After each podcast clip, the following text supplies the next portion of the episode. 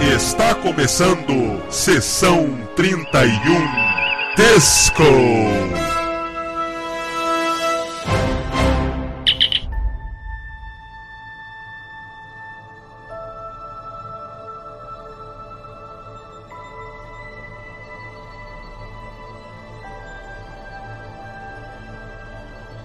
Olá pessoal, eu sou o Valdomiro e estamos começando mais um podcast. E hoje estaremos discutindo o sexto episódio da segunda temporada de Discovery, intitulado The Sound of Thunder. Mas antes de começar o podcast, quero deixar aqui alguns recados.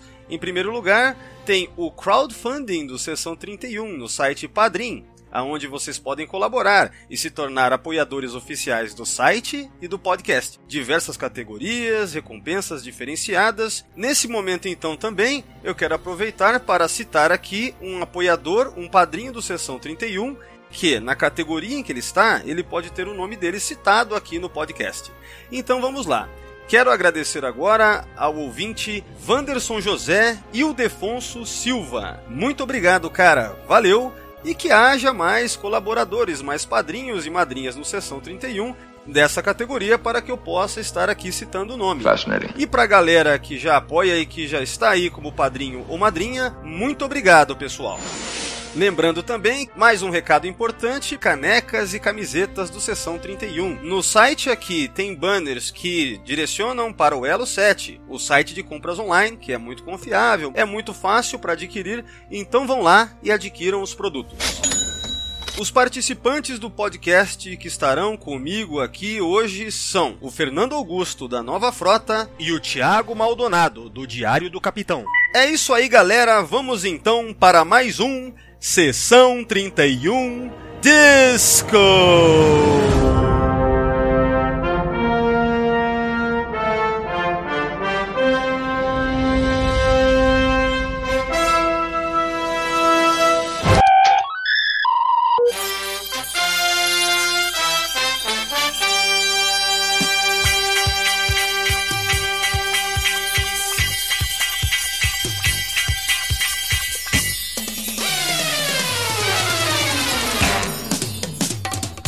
Pessoal, vamos começar a falar sobre o sexto episódio da segunda temporada, que chama-se The Sound of Thunder. É isso, né? The Sound Isso. of Thunder. É, ok. Tá, então vamos lá, começando com. Dessa vez eu vou começar com o Fernando. É, vamos lá, opiniões de maneira geral sobre esse episódio, cara. Olha, de uma maneira geral, eu meio que gostei do episódio. Eu não vou falar que eu não curti o episódio, eu gostei, mas não é por causa que eu gostei do episódio que não teve várias coisas que eu fiquei com a pulga atrás da orelha. Porque, tipo, né, a galera na internet fica falando, ah, vocês só criticam, vocês só odeiam. Não, eu gostei do episódio. Agora, só porque eu não gostei, não acho que a diretriz primeira foi desrespeitada, que o Saru foi insubordinado, que não encaixou muito bem a explicação com o que falaram dos Kelpianos na primeira temporada. Entenda, uma coisa é eu achar o episódio bom ou ruim, outra coisa é eu ter críticas a fazer o episódio. Eu tenho críticas a fazer porque eu analiso, eu não fico só elogiando vaziamente. Olha, indiretinha aí, hein? Senti uma indiretinha.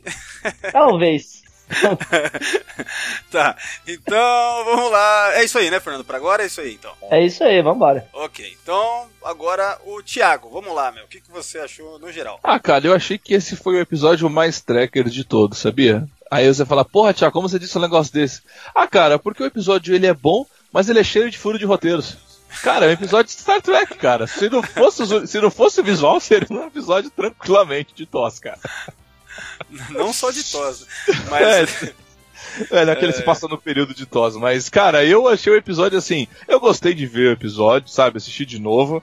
Mas é aquilo, é um episódio que quando você faz uns porquês assim, uns porquê besta, cara, vem um vazio monstruoso, assim, que você tem que faz- tirar uma resposta, né, daquele lugar, né, pra tentar fazer ficar melhor esse episódio. Mas eu sinto que isso foi de, de regravação, isso com certeza teve esses furos por conta de regravação de- do episódio. Mas eu gostei do episódio, achei, achei que teve bons momentos. É, eles, você viu que o, eles não estão mais gastando tanto dinheiro com a série, né? Porque eles usaram o mesmo cenário, né? O mesmo, né? Pra sala de teletransporte para a sala do baú. É verdade, cara. né, Isso Ficou tão evidente isso daí. Cara, mas é tão na cara. Cara, é tão na cara que chega a ser até meio descuidado, né? Sei lá, cara, meio. Foi. Cara, cara de pau mesmo, né? É, é na, na cara de pau. Tanto que até a porta é tipo igual, cara. que é. fica no fundo, mas beleza. Mas assim, num contexto geral, foi um bom episódio, mas assim, é, eu, eu senti que ele até agora foi um, ele teve muitos furos, né? E eu gostava muito da posição do Saru como vaca na nossa sociedade, como crítica social. E o que foi imposto nele nesse episódio, realmente eu não curti nada, nem um pouco. E aí a gente discute o resto do episódio. Tá, então o que eu achei aí? É, a primeira vez que eu vi, eu gostei muito mais do que da segunda vez que eu fui assistir. Vocês lembram, né? Que eu até mandei um áudio para vocês no, no, WhatsApp, né? Pô, meu, me impressionou, legal e tal. Só que aí eu fui ver, né? Com um olhar mais crítico e prestando mais atenção. É, alguns furos me incomodaram bastante, assim, cara. Né? É, tipo assim, eu considero que, sei lá, vamos colocar aí a, os primeiro, a primeira meia hora, assim, acho que vai muito bem, sabe? Ou, ou, menos, acho que meia hora é muito. Acho que os primeiros 20 minutos, assim, vai, vai bem, sabe? Aquele lance do, do encontro do Saru com a irmã dele, achei, sabe, bem legal, né? Atuação e tal, parecia, pensei, olha, que, que legal, que interação bacana, né? Eu até pensei, então, aí quando eu fui é, é, olhar pro episódio como um todo, eu pensei que ia ser mais legal se tivessem realmente focado mais nisso, entendeu? Mais no Saru, mais na irmã dele, mais na relação ali. E acabou que ficou muito foco em ação a partir de uma metade pro final, mais ou menos, sabe? Ah, umas resoluções muito rápidas e esse lance do furo com a primeira diretriz me irritou, cara. Eu pensei, caramba, cara, acho que é um pouco demais aí, né? É, faltou. Ah, eles quiseram resolver tudo num episódio só, cara. Eu acho que isso daí dava pra ser um episódio pelo menos duplo. E mais pra frente também. Faz dois episódios que ele perdeu os gânglios e agora já causou toda a revolução, sabe? Isso aí era um arco que podia ter alguma, sabe, levar mais episódios, ser mais bem desenvolvido. Então, para mim, foi tudo muito corrido e eu acho que isso é uma tendência de Discovery que eu já até comentei outras vezes, a gente tem comentado, é, dessa coisa deles estabelecerem algo e já não demora muito pra acabou, resolveu, ou pelo menos a grande, grande parte daquilo foi resolvido, sendo que é, tem um potencial, teria um potencial para mais. Então. Mas você não acha que o problema é que. Valdir, mas aí você não acha que o problema é porque as temporadas são muito curtas? Tipo, temporada de 14, 13 episódios. Não, não dá né? para fazer um mas, arco, mas, é tipo, que, mas é que tá, 22 Fernando. episódios. É, não, o que eu quero dizer é o seguinte, ó. É porque também me parece que eles entucham coisa demais. Ó, Anjo Vermelho, Spock, hum. Saru, se você for contando, sabe? Sessão 31, Sessão Revolução 31, Klingon. É, Revolução Klingon, a Jojo, Imperatriz. Cara, é muita coisa, entendeu? Pra, pra... E a volta, do, a volta vida do Kohlberg. Isso! É. Rede micelial, tal, essa Sim, coisa. O, ah, o, o, problema o, o esporo da Tilly. Então, assim, realmente é muita coisa, cara entendeu? É, o problema de Discovery que você falou aí é uma coisa, ele todo episódio ele tuxa umas quatro novidades para você. E ele não. E quando ele, ele, ele coloca uma novidade boa, mas encerra de maneira bosta, é. né? Ele não tem uma evolução, tipo assim, gente, vamos trabalhar com três temas, pronto, acabou. Não. Ele tuxa todo episódio com três, quatro novidades e não, e não te encerra. Ou quando encerra, encerra, como você falou, quando foi do Saru agora, né? De uma maneira bem bosta. Então, assim, eu concordo. Eu acho que. E esse que tá um dos, digamos que eu digo quando eu falo de roteiro, que tá com roteiro fraco, é isso. O tempo todo jogando novidade sem saber explorar, explorar ela, entendeu? E eu concordo, isso poderia ser tranquilamente um episódio mais pro final. É, mais pro final e também assim, triplo, assim, sabe? Alguma coisa assim. Sim, porque se você me apareceu o Anjo Vermelho agora, cara, isso tranquilamente podia ser o oitavo episódio. Mas, gente, depois do arco do Lorca, que era pra. durou sei lá quantos episódios e, resolução, e terminou numa briga de tiro boba. É. Até que esse resolveu bem. Não, não, se for. Peraí, peraí. Se a gente for comparar com o arco do Lorca, isso aqui é obra-prima. Olha, é impressionante como vocês gostam de comparar por baixo, viu? É impressionante. É. comparar alguma coisa, você compara por baixo. Mas, Thiago, mas até um O arco do Lorca era ótimo até o último episódio. Não, não, mas parece, do... parece um amigo nosso que toda vez que tem algum erro e desculpa, ele fala de um erro de 50 anos atrás. É impressionante. Hoje a indiretinha tá acionada a modo, né? Full, full, full power, né? Mas ó. Fazem indireta suficiente pra gente, uma hora a gente começa a devolver, né? Não, não, não. Com a gente rola direta. Não rola indireta, não. É direta mesmo, cara. Mas ó. É... Mas assim, voltando para fechar minha opinião geral, é mais ou menos assim. É, eu achei é, tudo muito corrido nos últimos, sei lá, 20 minutos, então, cara quiseram resolver tudo de uma maneira muito rápida, né? E como tem aquela, aquela coisa da direção, ou melhor, edição, tudo muito é muito rápido também é, esse ritmo. Então meio que vai passando batido os furos, cara. Mas tem muita coisa aí, entendeu? Que eu acho que é, acabou empobrecendo. Inclusive o lance que o Fernando comentou aí também. É, o que eles transformaram os Kelpians realmente não encaixa, cara, sabe? E não foi a melhor solução, a gente vai comentar hoje porquê, né? É, mas assim, tirando uma série de coisas, né, que, que, são furos e que incomodam, o episódio em si foi muito melhor do que o que a gente tem visto aí, né, cara? Talvez o. Não, não sei dizer se é o melhor de Discovery até agora, mas talvez seja. Sabe? É, o que eu gostei também nele foi que visualmente ele foi bem melhor do que tudo que Discovery mostrou, né? Por quê? É, o planeta Kamenar ele não é todo azul, né? Para começar, você vê cores, você vê é, a, é, aquela coisa de, de, da paleta de cores de lá é, é, bonito de se ver realmente, né? Que a gente tinha visto no Brightest Star lá naquele short track. Então, é, eu acho que se beneficiou muito disso também, desse lance do visual. É, aquela criatura lá que é o baú, eu achei que ficou legal, apesar de que não tem nada de original, né? Muita gente comentando aí que é uma mistura da Samara lá do The Ring com o, o Armus, né, do episódio da TNG lá e com o Venom também lá da, da, da, Marvel lá, né? Me lembrou muito mais do cara da skin, pra falar a verdade. É, não, eu olhei pra... pra ele e falei, cara, será que é o mesmo? Pra, no... é, pra gente, tracker já é a primeira coisa que vem, mas se você for pensar sobre o que tem hoje em dia, né, cara, Venom foi um puta sucesso no cinema aí. Né? Então, sei lá. É verdade, né? Eu falei como se alguém tivesse assistido a nova geração é. lá. Foi mal. ainda, mais, é, ainda mais esse episódio que é criticado pra cacete, né? Então... Não, quando eu assisti isso daí, eu lembrei totalmente o Alien de cabelo, porque ele foi o mesmo ator né, Peraí, né, que interpretou o Alien Convergente. Então, assim, qual o Alien? Alien? o último Alien que foi pro cinema? Ah, é Alien, o Alien, Alien, Alien, Alien mesmo. Eu, eu, não, eu, não, assisto, o... eu não assisto a franquia Alien desde o Alien 4 lá de 97. É, você é um pau, você é um pau no cu. É, tem que assistir. Pra, pra reclamar acho... depois. Eu acho que eu também não assisto, não assisti Alien vs Predador. Ah, não, eu também, eu também. Bom, eu também vi. Mas a questão tá, é que assim, eu, eu, vi o Alien ali, e eu, eu ia comentar uma outra coisa, mas agora eu esqueci. Foda. Tá, mas é, de Bom. maneira geral, assim, cara, eu gostei da primeira vez que eu vi, me pareceu bem melhor. Da segunda, caiu muito. E eu queria comentar também outra coisa, né? Na, nessa semana, no mesmo dia, né? Ou seja, no mesmo dia que foi exibido, que foi exibido nos Estados Unidos, foi liberado lá no All Access, é o mesmo dia, né? Que estreia também o um novo episódio de Orville. E, cara, uhum. é, vale comentar que o último de Orville, assim, é muito superior a esse último de Discovery. E esse último de Discovery foi o melhor de Discovery até agora, talvez. Entendeu? Então, é, eu acho que a qualidade, da, a qualidade das séries já tá tão discrepante, assim, cara. É, tipo assim, eu quero dizer o seguinte: Orville tá tão melhor e para você que tá ouvindo e tá com preconceito com Orville ainda, assista pelo menos esse último episódio, cara. Tudo bem, não vai entender muita coisa talvez de alguns personagens, mas cara, é, mesmo sendo imitação de algumas coisas aqui e ali, cara, que, que, que, narrativa boa, sabe? Não tem furos gritantes. Você não vê furos. Eu não tô lembrando de furos, falar puta que furo. Não. Já é. Valdomiro, teve... Orville, Orville é uma merda. Orville é uma merda. Eu queria que o discurso fosse merda igual Orville, pelo menos. Não, assim, esse ah. último episódio de Orville, gente, foi uma das melhores coisas que eu já vi na ficção científica, gente. Eu até vi elogio daquele nosso amigo em comum desse episódio, viu? Olha aí, né? Mas, ó. Olha, e, e pra não ficar tão assim, eu, uma coisa que eu, que eu lembrei agora. É, você vê, vocês notaram a quantidade de flare que eles estão colocando Nossa, a partir. Tem isso aí também, é. cara. Outra coisa. Ah, outra coisa que me incomodou muito também. A direção desse episódio, nas cenas. Não, não, eu acho que não. Acho que é mais ou menos assim, na minha opinião. As cenas em Caminar eu acho que parece até um outro diretor. Aí é legal, né? Agora, as cenas na nave e na, na, na, quando é lugar fechado, naquela naquele complexo dos baús lá, ou na Discovery mesmo, cara, como enche o saco, tudo se girando a todo momento, lens flare, cara, é um saco de assistir esses caras dentro dessa nave, cara.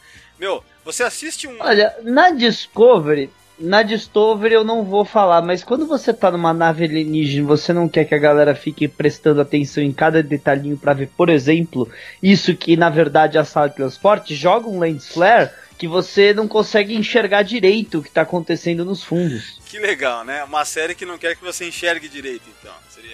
É tipo, é tipo quando faz aquele episódio lá que eles não tinham dinheiro para fazer os cenários lá ah, da gema, o, Joia Rara.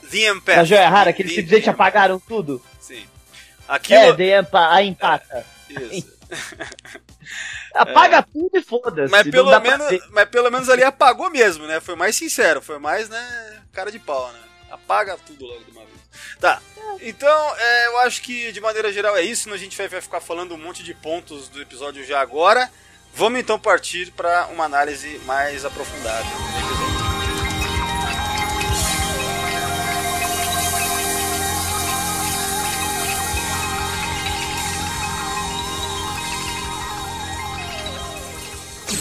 Antes de começar a falar aqui, então, do, iniciar a conversa sobre o episódio, no dia da gravação desse podcast foi anunciado, então, foi anunciada, a, foi feita a confirmação, né, da, da terceira temporada de Discovery que vai rolar pelo jeito mesmo, né?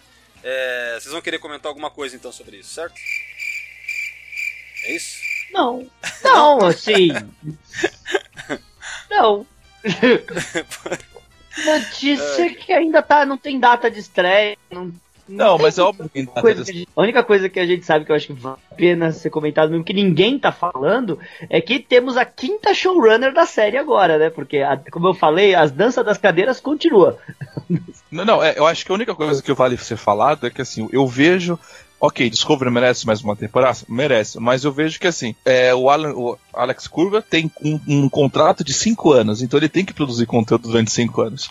O canal da CBS, o Sexo, quem tá levando esse canal é, o, é a série Discovery. Se eles não têm uma outra série, não pode cancelar Discovery, senão você acaba com o CBS, é, o é All Access. All Então assim, se você... Então assim, Discovery, na minha visão, ainda tem quatro ou cinco temporadas, certeza, por conta de, desse fator. A não ser que eles mudaram magicamente alguma coisa. Mas é só essa a minha opinião, por isso Discovery não morre tão cedo. É, bom, eu não, eu não tenho opinião formada sobre isso, porque eu não dá para saber, não dá para saber o que tá rolando por trás dos bastidores. O que a gente sabe é que Discovery não é esse sucesso todo que muita gente tenta nos convencer, né? É, principalmente essas matérias pagas pela própria CBS, que ela faz por aí, esses jabás dela, né?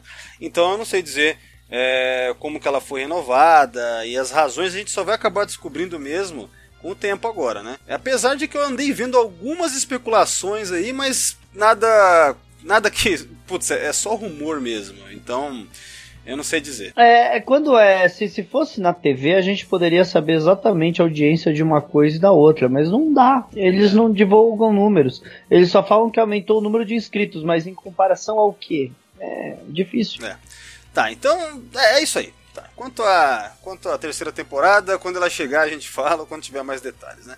Porque nem terminou a segunda temporada enquanto a gente tá gravando. Então é o seguinte, ó, pessoal. Esse episódio ele começa é, que, eu, que eu já achei bem legal porque começa bem bonito visualmente quando vai mostrando aquelas flores lá, o planeta, né? Você vê, putz, como eu queria que a série fosse mais assim, né? Visualmente falando. É, você vê. Primeiro que você vê cores, né? Então não é aquele clima opressor azul monocromático de Discovery o tempo inteiro, né? Apesar de que.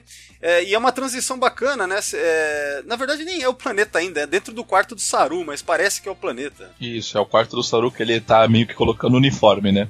E pega a insígnia na mesa e põe no peito. É, eu esqueci que tem terra também no quarto do Saru, né? Então parece que é o solo do planeta dele, é isso? Sim, isso. Dessa vez começa com esse voice-over do, do Saru, certo? Então, é... O que eu preferia que, eu já falei em outros episódios, eu preferia que fosse um diário de bordo e não uma narração. É porque o que me parece que eles. Aqui fica. Não sei, eles têm vergonha de diário de bordo, cara? Eu não entendo isso. Qual é que é, né? É uma coisa tão Star Trek, tão. né? Faz parte, assim, tão intrinsecamente você tirar, por quê? Pra ficar mais o quê? Como se fosse uma coisa brega? Como é. se diário de bordo fosse uma coisa é, brega? Foi, foi um recurso criado pelo Gene lá nos anos 60 que como atualizar as pessoas que não assistem normalmente o que está acontecendo na história, o que é história, sem ficar fazendo os meus personagens ficar jogando. Ah, já sei, ele está fazendo um relatório para Frota Estelar. Mas enfim, a questão é que Diário de Bordo é algo que ficou tão intimamente ligado a, a Star Trek, quase como. quase não, realmente como uma tradição. Né, tão bacana. Você vê algumas variações, por, como por exemplo em Enterprise, que ao invés de dar data estelar, você tem a data mesmo, né? Do calendário nosso, que é o Juliano que fala, né? Calendário. É, não, é o calendário gregoriano. Gregoriano, né? Então, é, e aí, você abandonar isso, eu não entendi, porque, na minha opinião, eles estão achando que isso é brega, alguma coisa assim, sabe? Porque Discovery quer ser modernosa, né? Então, não sei. Só sei que eu acho que acaba empobrecendo e tirando uma característica tão bacana de Star Trek, né? Então.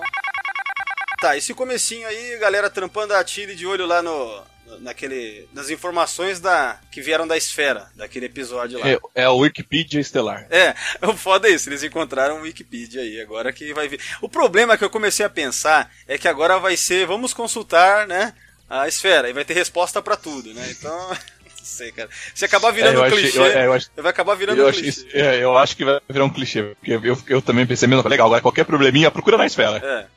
É mais ou menos que nem o Spock Prime lá nos filmes do Abrams, que qualquer probleminha é só ligar pra ele lá. Ah, e esse cara aqui? O que, que eu faço com ele? né? É o Khan? Ah, sim, claro. Na enfermaria, Colbert. É, o que, que vocês acharam aí? Porque eu quero. Eu pensei o seguinte, cara. O que me parece é que esse Colbert, ele sequer sente alguma coisa pelo Stamets. Vocês- pensaram nisso? Eu acho que ele, na verdade, ele, ele é direito, cara. E isso envolve isso que você acabou de falar. Ele, você vê que ele tá sentindo tudo novo, tudo diferente. Talvez ele nem tenha as lembranças do que ele sabe. Ele lembra, mas ele não lembra o que ele sentiu. Porque ele, na verdade, era um cara novo, né? E nessa parte, eu gostei dessa atuação da galera do Stamets falando lá com todo amor. E o, e o doutor na cadeira, meu, nem sei do que você tá falando, cara. É, então, aí que tá, né? Você tem isso. Que pode... Bom, eles estão apresentando, vão desenvolver isso pra depois. Mas isso aí foi. Eu, eu acho que a maneira como eles foram apresentando esse começo tá, tá legal, sabe? É... Não, tá. Eu, eu até achei legal, até achei legal que na Frota Estelar é você, meu, não importa de onde você veio. Se você tá bom, você pode trabalhar a próxima semana. né? Você percebeu isso? Mas como assim? Você acha isso ruim? Não entendi.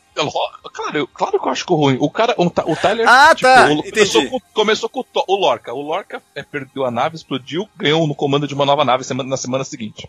O Tyler ficou sendo torturado durante oito meses, ganhou um trabalho no mesmo dia na Enterprise. Ah, não, na Discovery. Agora o doutor veio da rede micelial, é um corpo novo, e a doutora falou: ah, você já pode começar a trabalhar na próxima, você já tá liberado pra trabalhar na próxima semana. Peraí, gente, calma, não é assim. Então, é, mas Vamos talvez, talvez né? esse, lance, Thiago, é aquilo que a gente estava comentando sobre Discovery. Tem essa tendência de resolver tudo muito rápido, muito rápido.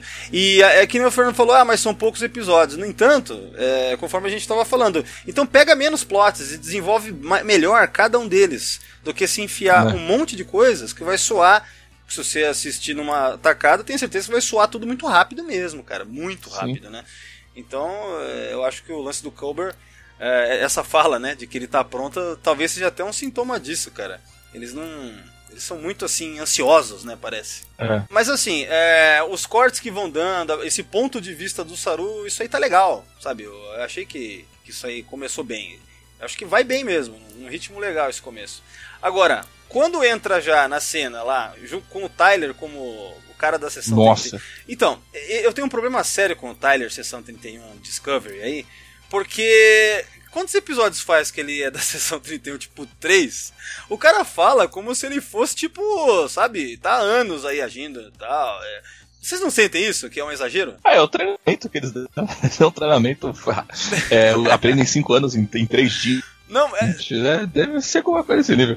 cara. Não, é porque eu- Sei lá, Eu, eu, não, eu não gosto. Essa cena, eu particularmente. Eu, o Tyler em cena, é, cara, tá muito difícil ver o Tyler em cena. Por exemplo, o próprio jeito de, da, da direção é aquilo que você falou. A câmera ela vem correndo por um lado, de repente ela corta pro outro ângulo e fala, peraí, onde a gente tá? Cara, olha Né? só, Tyler- são três caras, são três caras olhando pra um holograma. Pra que que a Sim. câmera tem que estar girando sem parar? Isso deixa ser até meio tonto, É. cara. Tipo, não precisa. Isso é tipo, É. pergunta pra um grande diretor, tipo Martin Scorsese, entendeu? Pergunta pra um Francis Ford Coppola. É necessário fazer isso, cara? Claro que não, Mas- entendeu? É, porra. Mas assim, o, o que me incomodou nisso é que eu tava querendo ver, porque quando eu vi o Tyler de uniforme, eu pensei, porra, ele tá usando o uniforme da frota de novo, deixa eu ver o símbolo que ele tá usando. Porque eu queria saber se ele tava com o símbolo da seção 31 ou se ele tava com um símbolo que tinha patente. Eu queria entender o que estava acontecendo ali, eu sei pelo símbolo. E, sinceramente, eu tive que assistir de novo a cena, porque terminou a cena e eu não sabia que símbolo tava no peito dele. Ah, era o do- sim- é- é- É o Badge? Você tá falando do. do, do- É o badge, é o, o com badge. Não, mas desde o. Desde o é, no caso dele é com Badge mesmo, né? É, mas desde o episódio anterior lá, não é? No anterior, que já dá pra ver bem, assim, uma hora que ele tá usando é esse mesmo. bem. Tanto é que ele dá Não, tudo o- bem, mas no episódio anterior ele tava com o uniforme preto. Nesse ele tava com o uniforme de Discovery, mas com o símbolo preto. Só que como a- as câmeras ficavam rodando, Ah, eu não conseguia ver direito. É, não conseguia. também tem isso. Então, é, Mas são a- essas a minha- ah, Pode falar, cara. Não, a minha crítica é essa direção de cena que nesse episódio para mim incomodou muito. É, eles querem dar uma, dar uma deixar dinâmico uma coisa que, cara, não precisa ser dinâmico. É. A gente tem que prestar atenção no que o cara tá falando. E você fica rodando, eu não sei o que prestar atenção, cara. Então, cara, são é, essas coisas que eu acho que Discovery às vezes ela quer, ela quer ser modernosa. Por exemplo, você já tem o diário de bordo. Ah, não, vamos ser cool, né? Uhum. De alguma maneira, diário, é, diário de bordo é uma coisa brega agora. Aí, vamos deixar a câmera parada e deixar os atores fazerem. Vamos olhar para eles, vamos. Ou pelo menos você dá uma leve. Sabe, que nem quando o Jonathan Frakes dirige, ele não faz essas cagadas, cara. Entendeu? Então, é. é pra mim, é tipo assim: é, vamos. É, são gimmicks. Discovery ela depende muito de artifícios, sabe, de coisas que na verdade são pequenos exageros, cara, que na, acabam até atrapalhando a experiência, assim como lens flares, ou, ou seja, a gente está falando tudo da, da, da, do Alex Kurtzman, da galera do, do, do Calvin Timeline, entendeu? Aqueles filmes também são assim. Essas coisas vêm de lá, inclusive. Então é, é complicado isso daí. É, atrapalha. Eu acho que pessoalmente atrapalha a experiência. Principalmente se você compara com praticamente qualquer outra série que você estiver assistindo, você não vê que não tem esse. Cara, sinceramente, eu vejo séries atuais também. Você não vê esse exagero, sabe? Então, sei lá. Todo, todo o negócio deles ficarem a cada série mais o, o a nave é, é, era um pouquinho irritante para mim. Isso. E isso não é uma crítica a Discovery, por causa que em Deep Space Nine, Voyager, eles já estavam fazendo isso. Fazendo o quê? Desculpa, é, não entendi. Cortou. E é, escurecendo as cenas. Ah, sabe? Ah, sim, sim. sim. A, cada vez mais escuro. Cara, de boa. Eu gostava da ideia série clássica nova geração de tudo ser bem iluminado, porque se eu for trabalhar num lugar, eu gosto que seja bem iluminado. Aquilo é uma nave, em teoria, um local de trabalho, né? Sim. É, você lembrou de uma coisa agora, por exemplo, quando, eu, quando só existia até Enterprise, eu sempre comparava assim, ah, eu acho a Enterprise muito, muito monocromática ela passa a ficar mais colorida realmente na quarta temporada. Você percebe pela fotografia que tá mais colorido. Tudo bem que eles foram melhorando desde a segunda. Lembra que os uniformes passaram a ser bem azuis a partir da segunda temporada mesmo, e não aquele roxo. Sim, eles eram, eles eram bem mais apagados, eles trocaram os uniformes. É, porque na primeira era meio azul para roxo, assim, depois fica azul, azul, né? Então vai amenizando até o final da série. É, mas se você pega a primeira temporada de Enterprise, ela é mega colorida, se for comparar com, com qualquer coisa que Discovery faz, né? Então, é, sim, é uma tendência dos anos 90 para cá, de meados de, de escurecer, mas Discovery, tipo, ela abusa disso, mais do que qualquer série de Star Trek jamais fez. É, se, se você perguntar para alguém, eles vão falar, é por causa que é mais cinematográfico, por causa que tem uma impressão cinematográfica. Gente, de boa, é uma série de televisão, primeira coisa. E, de, e, e, e depois, existe uma identidade visual que, que, que, que, é, que, que é um marco de Star Trek. Qual o problema em segui-la? Não, e sem contar que você tem séries de TV, não de ficção científica, mas séries de TV atuais, que são mega coloridas, cara, agradáveis de se assistir. Eu lembrei, por exemplo, tudo bem, cara, gênero completamente diferente, tal, não tô comparando isso. Mas eu digo questão de fotografia. Cara, Better Call Saul, vocês assistem Better Call Saul? Sei, do, a continuação do, não, do não, mas, Breaking Bad. Sim, mas vocês assistem? É, prequel, sequel, não, não assisto. Então, Better Call Saul, cara, é, é, é bonito de se ver. Sabe, é tudo muito, na, sabe, claro. Você tem aquela coisa vívida, as cores e tal. E dá pra citar um monte de outras, né? Então não quer dizer que se você Olha. quer ser moderno, você precisa ser, tipo, escuro, entendeu? essa relação, é, tá. ela não, não, é necessariamente. É, ela não existe necessariamente, não é que, que tem que ser assim, sabe? Eu, eu, eu, comparo isso um pouquinho com aquele que com o universo da TV da DC que começou com o, com, com o Arqueiro Verde, que nem era verde no começo, era só arqueiro, e era totalmente sombrio sombrio escuro. Conforme as temporadas foram passando, foi ficando mais colorido, porque eles foram colocando os personagens tipo Flash, e aí eles viram que a galera gostou, e eles viram, pô, talvez a gente não precise, nem tudo precisa ser sombrio, dark and greedy. Você pode ter coisas sombrio, dark and greedy, você pode ter coisas coloridas, animadoras que te botam para cima. Eu, pessoalmente, gosto das duas coisas, mas não, mas eu quero que seja uma coisa ou outra, e não fique às vezes uma, às vezes outra. Mas essa, essa questão aí, ela é mais abrangente, né? nem só desse episódio, até porque esse episódio ele é até o mais colorido de Discovery, né, cara? Por causa do planeta lá, o Kamenar, né? É, a gente resolve falar disso justo nesse episódio que tá mais, mais agradável, né? Que tá mais colorido. Ai, cara. Tá. Vai ver que a gente tá sem muito que meter o pau, né? Então, é, aí vai pegando aquilo que ficou para trás, que tá precisando falar, né? Deve ser isso, né, cara? é bom, né? Quando aparece episódio melhor, dá pra gente falar o que ficou faltando aí dos outros. Ai, caramba. Tava vendo uma coisa. É, parece que no, no Bright Star, eu não lembrava disso. Mas a nave auxiliar da, da, da que a Jojo chega é da Shinzo, não é?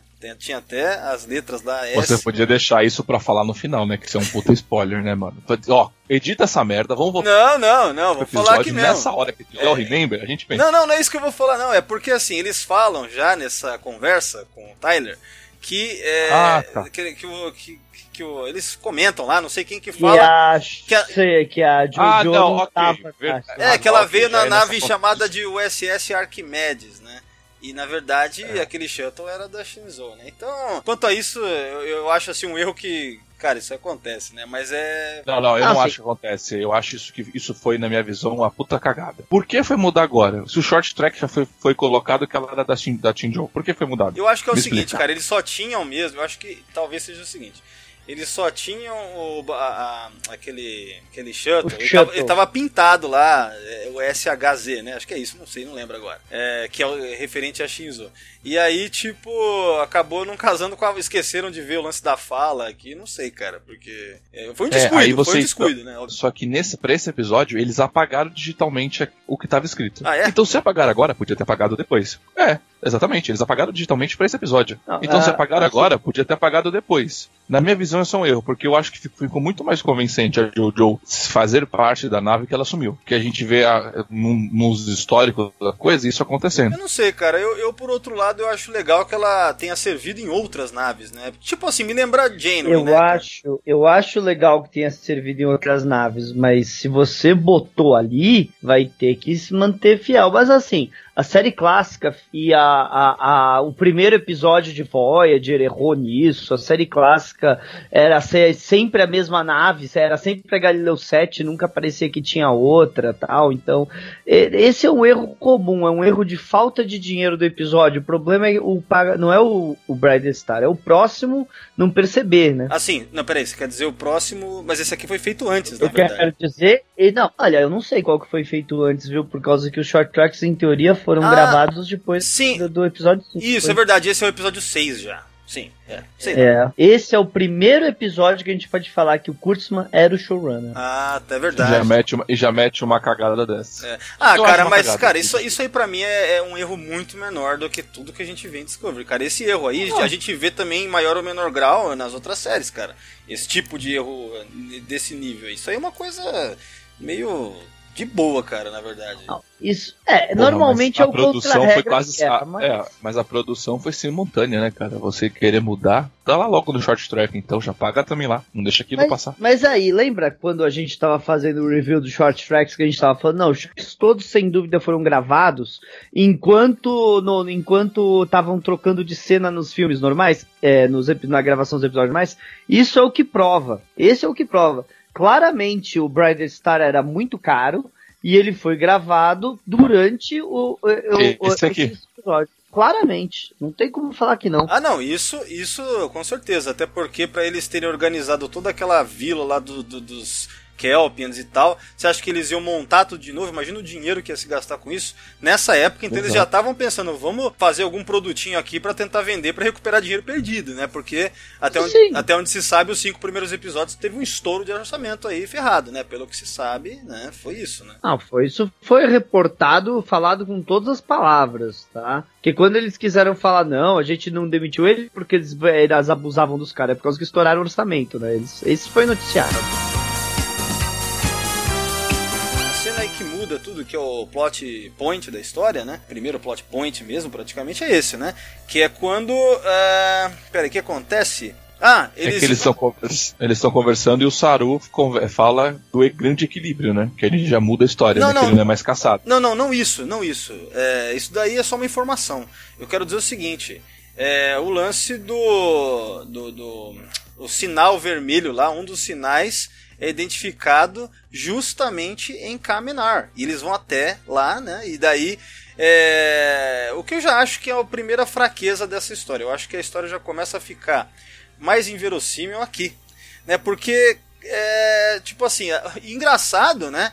Que o Pike, ele, ele é o cara que a gente tem visto nos episódios, que ele vai lá e é a gente falando, né? Aquilo que a gente tem comentado. Ele falou, é, mas quais são as chances de, sabe, o planeta do meu primeiro oficial aqui, sei lá, o planeta do, do Saru é ser justamente um que tá recebendo a, a mensagem, o, o sinal do. Uhum, entendeu? Claro. Então, tipo assim, já é uma coincidência real. Cara, é, é, realmente uma puta coincidência, né? Não é verdade isso daí? Então é, é foda. É, é, mas até a gente saber o final da história para entender essa porcaria aí do, do Anjo Vermelho, do Sinal Vermelho, não tem como a gente falar, ah, foi roteirismo ou tinha um motivo. Até não tem como a gente falar ainda. É, de fato, é, não, mas já é aparece... Só, é, só é só especulação, mas eu acho que tudo que está sendo colocado faz parte do, do final deles, sabe? Plot. Inclusive até com o short, é, até com o short track, eu acho que isso faz parte do plot, essa interferência do Anjo Vermelho. Então eu aceitei. Na boa, isso eu aceitei na boa. Mas uma coisa interessante é você ver que se a gente não tivesse visto o short track do Bright Star, esse episódio ia ter ficado com muita informação jogada que não faria sentido. Tipo o grande equilíbrio. A gente viu o grande equilíbrio, a gente sabia o que, que era, mas se a gente nunca tivesse visto o short, que não ia dar pra entender. É, a gente ia ter que ficar. ia aparecer, e aparecer mais ainda que era a história que poderia ter contado é, num outro episódio. Realmente precisou desse outro episódio. Foi um episódio curto, mas foi, né? Então, é que assim, né, cara? O foda é que tá tudo muito ligado à Discovery. Esse, esse anjo vermelho tá. É uma coisa que aparece em sete pontos, né? Mais ou menos, acho que são sete. Na galáxia, uhum. né? Nem no quadrante alfa. Eles falam que é galáxia, não é isso? É, na galáxia. Então, a gente já viu três pontos: dois no quadrante alfa e um no beta. É, então. E todos eles conectados diretamente à Discovery de alguma forma, não é? Porque é, é o, é o Spock, que, acho que é isso, né? O Spock, que é a primeira. que tem a maior ligação, que é justamente o. Nessa série é o meio-irmão da. meio-irmão da, Mar, da da, da, Michael, da Michael. E daí agora o Saru, justamente da mesma nave. Então, assim. É, será que eles vão. O Saru é, é, é, ou é o meio-irmão da Michael, é, ou é o, o, irmão de afeição da Michael. É, então, cara, então assim, ou seja, na verdade, não é que tá muito ligado à Discovery, tá ligado a Michael. A Michael, então, parece que tá girando em torno da Michael. Então, como é que. É, é essa coisa que, se não for bem contada essa história, é, se não, cara, te, o próprio Anjo Vermelho vai ter que ser alguém realmente ligado a, a Michael mesmo, porque se não for, tá, o resto tá muito conectado a ela. E aí eu acho difícil isso ficar verossímil, né? Então, vamos ver. Realmente, por hora, é meio precipitado para falar, ah, isso aí é forçado. Não se sabe. Mas, Olha, pelo, eu, pelo histórico eu, De, da série Discovery, eu já tô prevendo aí. Ah, eu, eu tava deixando para comentar isso quando chegasse o Anjo Vermelho na então história. Então deixa pra chegar o Anjo Vermelho na história e prote pra próxima cena. Chegamos em caminar. O Saru faz aquela cara, meu Deus, chegamos. Não, Ai, não peraí, peraí, cena, peraí, mas ainda a gente tem que comentar que é, eles até falam sobre eh, Tyler, né? O primeiro a falar sobre, ah, mas e aí, seria uma violação da Ordem Geral 1 e tal, não sei o quê? Só, só, só deixa eu comentar que eu vi uma pessoa na internet, eu acho que foi no próprio grupo Sessão 31, reclamando que eles só falam ordem geral 1 e não diretriz primeira. Então, a série clássica várias vezes ordem geral 1. Na verdade, Primeira vez que a gente escutou. É, não, mas, mas lá eles alternavam, né, entre ordem eles geral 1. Eles alteravam entre diretriz primeira e ordem geral 1, então é. não tem problema em falar não, ordem é, geral 1. Não, não tem problema. Eu não vejo problema também não. Pode ser também que esses oficiais aí gostam mais de usar esse termo do que o outro. Quanto a isso eu também não tenho problema nenhum, cara. Eu até acho legal, porque o termo ordem em geral é muito mais old school, né? É muito mais ligado à série clássica. Então, nesse aspecto, eu acho bacana. Agora, eu acharia legal também se falassem mais primeira diretriz, mas já foi falado já em Discovery. Eu lembro de ouvir ah, falando. Não, não, Prime... Isso aí não tem problema. É, isso é besteira. Isso é besteira. que fizeram, sabe? Uh, mas a, a, aí vai. A discussão se era quebrar a ordem geral ou não, pessoalmente, eu não acho que a Michael devia ter descido pro planeta. Era só pra ser o próprio Saru, você quer dizer, né? Claro! Porra! Ah, mas eles sabem que os baús tem coisa. Até aí, eles nunca viram outro alienígena sem seus baús, sabe, cara. Sabe o que deveria ter acontecido? Deveria ela ter feito aquela cirurgia. Eles sempre falavam que era uma cirurgia. Botava uma máscarazinha. É, é. botava uma máscara de, de Kelpin e acabou que é que nem a gente já viu, por exemplo, o próprio Kirk fazer lá no Incidente Enterprise. Então não ah, quer dizer que não daria para ter feito algo. Tudo bem que é mais elaborado aqui, mas não tem problema. Isso não seria um problema. Realmente, mais problema é a ah. Michael descer do jeito que ela é, né, para lá. então. Ah, ela desceu do jeito que ela é e eles se transportaram pra, pra vila, basicamente, né? É, então. A cena mostrou eles se transportando pra praia. É, faltou isso daí, né? E outra coisa, outra coisa na cena também que a gente tem que discutir. O, o Saru tava sendo insubordinado com o Pike ou não? Tá, eu vou falar uma coisa. Eu, é, em primeiro lugar, eu gostei dessa cena. Por quê? Porque é a primeira vez que ele tá lidando. Ah, cara, é a primeira vez na vida dele que ele tá lidando com essa coisa de não ter o medo dele, né? Que era uma coisa que deixava ele sempre travado. Só que, quando eu assisti essa cena, eu já comecei a pensar além.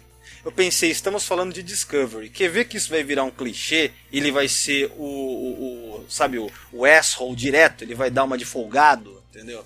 É, então, porque eu lembrei também daquele episódio da primeira temporada lá, o Civis Pacem Parabellum, é, aquele lá do, dos pavos, que ele, assim que ele perde o medo dele, que, que ele vira? Ele vira um babaca. Ele vira um babaca, é, ele vira um cuzão, entendeu? Então, eu já pensei, olha só o que, que é o Saru, né? Quando eu vi essa cena, eu gostei, mas eu já lembrei daquele episódio. Eu falei, olha aí, ó, Saru sem, sem gânglios vira um cuzão entendeu? Então, é difícil para admirar esse personagem assim, na minha opinião, entendeu? É, e é isso que eu ia comentar com vocês, que é, eu não curti muito essa cena, porque assim, na verdade, o Saru só não pegou um gancho de prisão porque a Maiko ajudou o cara, interrompeu a discussão. Ela passou um pano pesado, mas aí é uma coisa que eu ia discutir. Significa então que quando o Saru, os Kelpianos, não tem aquele glango de medo, todos são pau no cu. Então. E, e aí, e aí eu vou chegar aí, no final. eu também. E aí eu vou dar razão pros, pros, pros baús. Os baús, na minha visão, baús, estão corretos. Os ô, baús estão ô, corretos. Thiago, eu vou adiantar também minha opinião, que ela tende mais para isso que você tá falando aí também, entendeu? É, Sim. Eu não vou afirmar os categoricamente. Eu não vou afirmar categoricamente que os baús estão certos, porque eu considero os baús meio burros e eu quero conversar sobre isso depois. Tá? Mas, minha opinião tende muito mais à sua de que na verdade o e aí já aponta para a decisão do Pike que é completamente já, já quero discutir depois também tá? Então o problema desse episódio que apesar de legal ainda mais se comparado com a média de Discovery que é muito baixa é ainda assim se você olha com atenção para tudo isso você vê que é furado entendeu? É, mas a gente vai discutir isso com o tempo. Agora, falando dessa cena especificamente, eu gostei dela se, em primeiro lugar, não tivesse tido aquele episódio da primeira temporada que o Saru perde o medo dele, se fosse realmente a primeira vez que a gente vê ele e ele tá confrontando esse problema pela primeira vez, e se depois dessa cena ele ficasse, sei lá, no aposento dele lá, se sentindo culpado pra caralho, olha como que ia ser legal isso. Por exemplo, vocês lembram lá no Generations, né? O Data ele derruba lá a Doutora Crusher, depois ele fica meio mal, lembra? Na... Sim, sim, ele tá falando com o George. É, então. E, e ele, não, aliás, ele nem tava ainda com chip de emoções. Ele resolve colocar não, porque ele fez algo inadequado, sabe? Então, tipo, mesmo aquele filme que é criticado por isso, porque não soube tratar tão bem a questão do chip, aquilo foi mais legal, entendeu? Porque você vê o personagem tendo pensamento sobre isso. Nossa, exagerei, não sei, preciso melhorar, alguma coisa do tipo, entendeu? Então, faltou focar mais nisso. Se Discovery se preocupasse em desenvolver o personagem do Saru nesse episódio aqui, ao invés de enfiar um monte de outros conceitos, teria sido um episódio bem melhor, cara, entendeu? Então, para mim, esse episódio tava indo bem, mesmo, assim, essa parte toda. Só que aí depois entra um milhão de coisas, revolução no planeta do Saru, caramba, e você perde a oportunidade de, por exemplo, ter o Saru no quarto dele, mal, entendeu? E tentando lidar com o equilíbrio de tudo isso, entendeu? Então. É. É, realmente seria uma cena legal de ver, mas seria realmente para só encaixaria bem se fosse duas partes mesmo o episódio, por causa que não, não o episódio acontece muita coisa, não tem tempo de você fazer essa análise. Agora, eu pessoalmente, apesar de eu eu, eu tô na eu tô meio termo da opinião dos dois. Eu tava gostando da cena por causa que eu entendo que o Saru tava passando. Mas eu também acho que ele exagerou a, a, a, na reação com o capitão, porque ok, ele tá aprendendo coisa, mas ele ali já é um oficial da frota há mais de 10 anos, ele é um comandante. Tem, Isso, tem, tem, tem, tem as duas coisas. Tem, é, o pesar as duas coisas é que talvez a mão não tenha saído certa. Mas concordo. que é interessante é. Não, isso eu concordo com você, que é o seguinte. O cara tem 10 anos de frota estelar, ok, ele, é um, ele tá explorando um sentimento novo, mas ele não consegue controlar uma vírgula?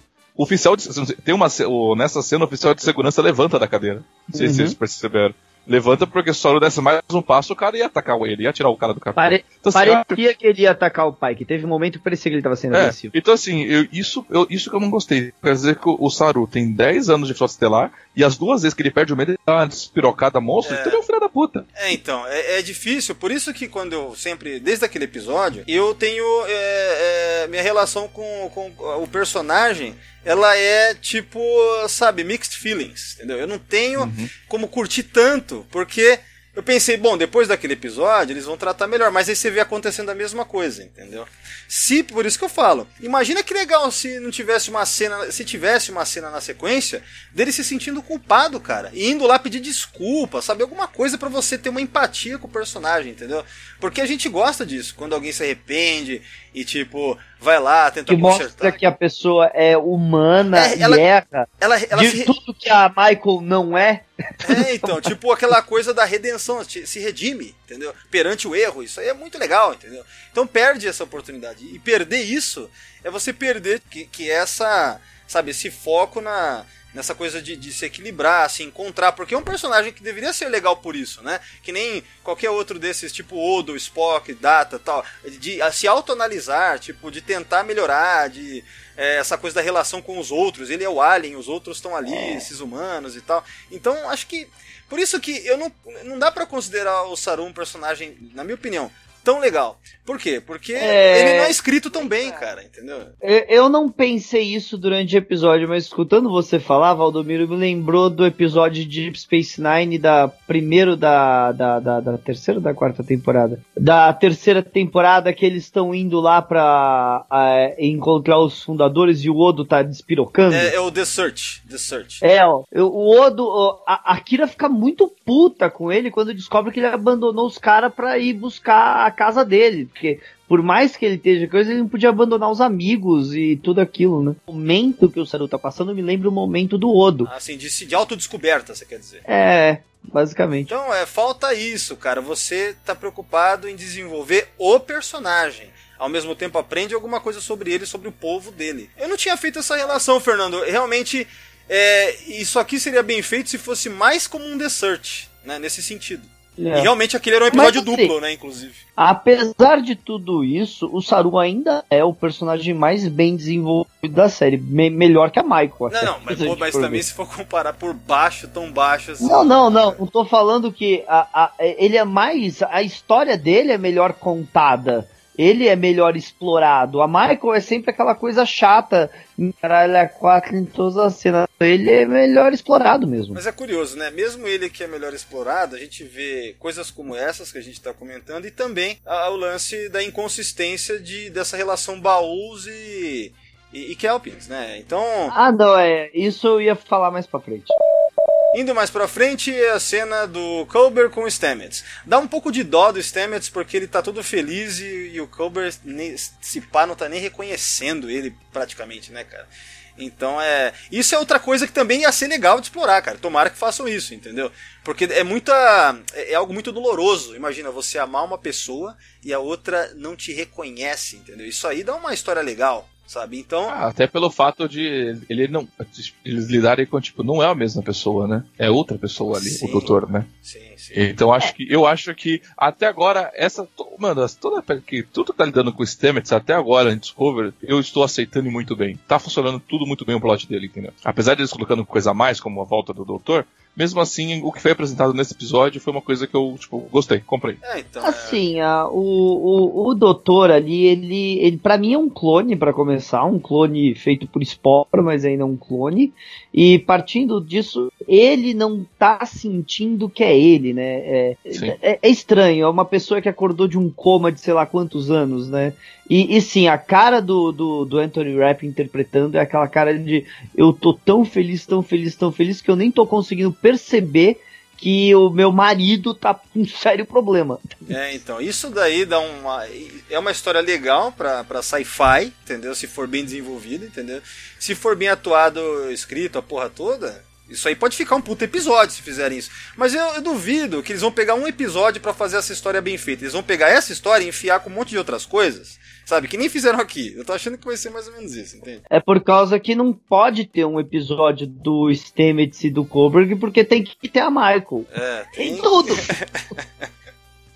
É, cara. Onde já se viu um episódio que foque só nos dois? Tem que ter a porra da Michael. Cara, Michael é, é uma pedra na- no caminho da Discovery, né, cara? É, falando nisso, a próxima cena ele está transportando no planeta. Sim. Isso. Tá, vamos elogiar. É Vamos que já elogiar. discutiu, né? Cara, sim, mas eu quero elogiar de novo. Sair daquela nave monocromática, claustrofóbica e que gira o tempo todo, cheio de lens flares, pra gente ver esse visual bonito desse planeta que eles. Cara, tá tudo bem cuidado. Esse totem aí, essa parada desse obelisco dos baús também, cara, bem legal, sabe? Lembra uma coisa meio E- Tron Legacy, entendeu? Eu achei legal. É, me, me, me lembrou. O do obelisco, na verdade, me lembrou a Síndrome do Paraíso, é Ah, não, esse sim, que tem o. sim. É importante comentar isso, cara, porque ele de cabeça. Ele parece aquele monolito dos, dos, do Paradise Syndrome lá da Não, terceira não, temporada. ele não parece. Ele é só que invertido. É, é isso que eu ia ele comentar. é só que invertido Ele, flutuando. Esse que é o problema. Ele é só que invertido. É basicamente ele invertido e com esses eh, negócios brilhantes ao redor. LED. Né?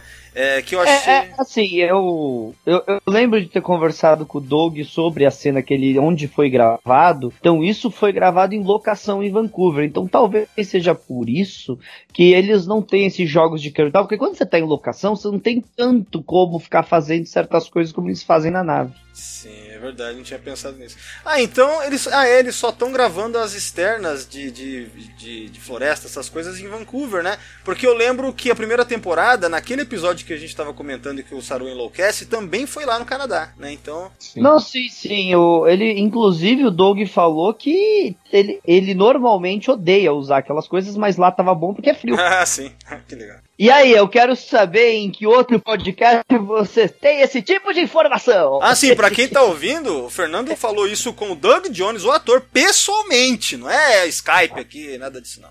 Pessoalmente, porque. Fala aí, foi lá almoçar, jantar com o É cara. isso aí. Não, foi verdade. Foi durante um jantar que eu tava falando sobre o Brighter Star com ele. Ele tava contando que eu falei: deve ter sido horrível você entrando na água com toda aquela maquiagem. Ele Falou: na verdade, aquilo é, é sempre um milhão de graus. Eu adorei.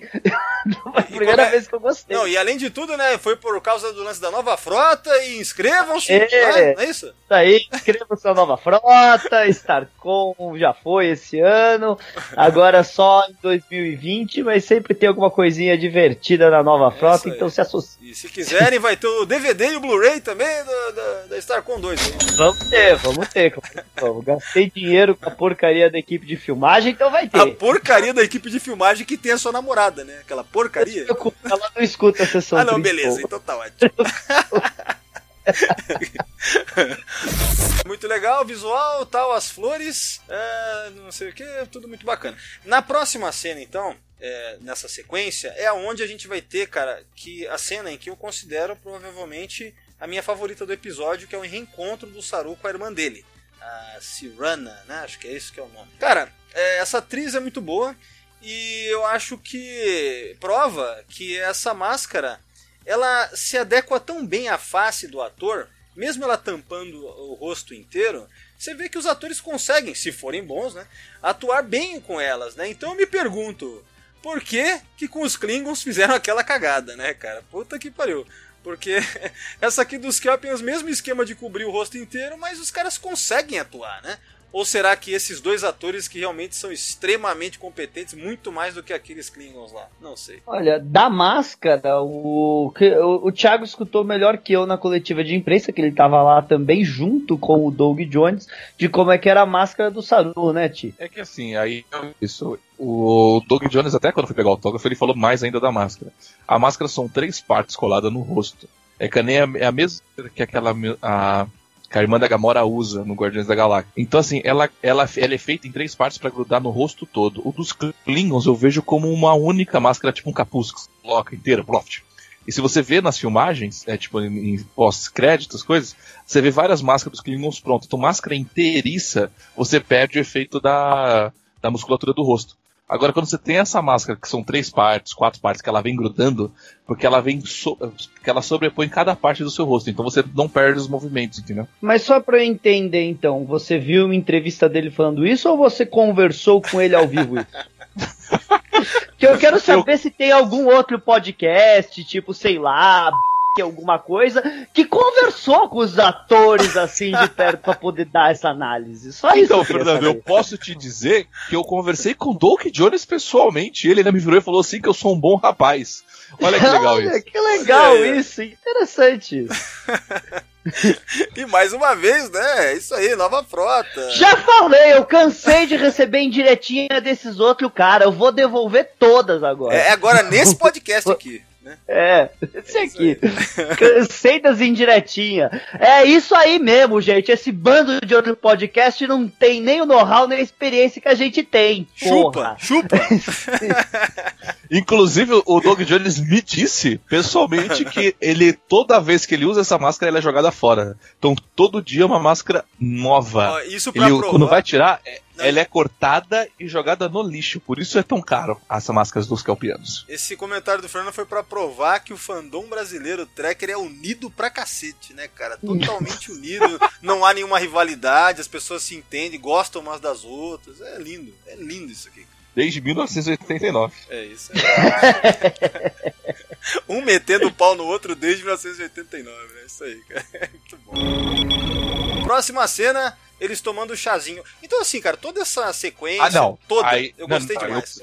Você já não gostou então, dessa? Então, aí eu. Não, eu. Não, eu assim é, ela é boa e ela é ruim ao mesmo tempo. Porque assim, eu gostei do Saru encontrando a irmã, eu adorei a Maiko pegando o comunicador e abrindo para escutar a conversa. Pela primeira vez uma série mostra o comunicador funcionando a, do tradutor universal. Não, não, peraí, não. Nessa então, série, gost... quer dizer? Eu não série. gostei de abrir o comunicador. Não, mas peraí, peraí. Você tá... então, não. Mas vamos não, lá. Não, peraí, peraí, só uma coisa. Não, nessa série, eu, quero, assim, eu gosto, um eu gosto de eu falando que eu... ah. É porque assim, ah. isso já mostrou em Enterprise que eles acoplavam no, no no comunicador, eles acoplavam uma partezinha e viravam o tradutor, né?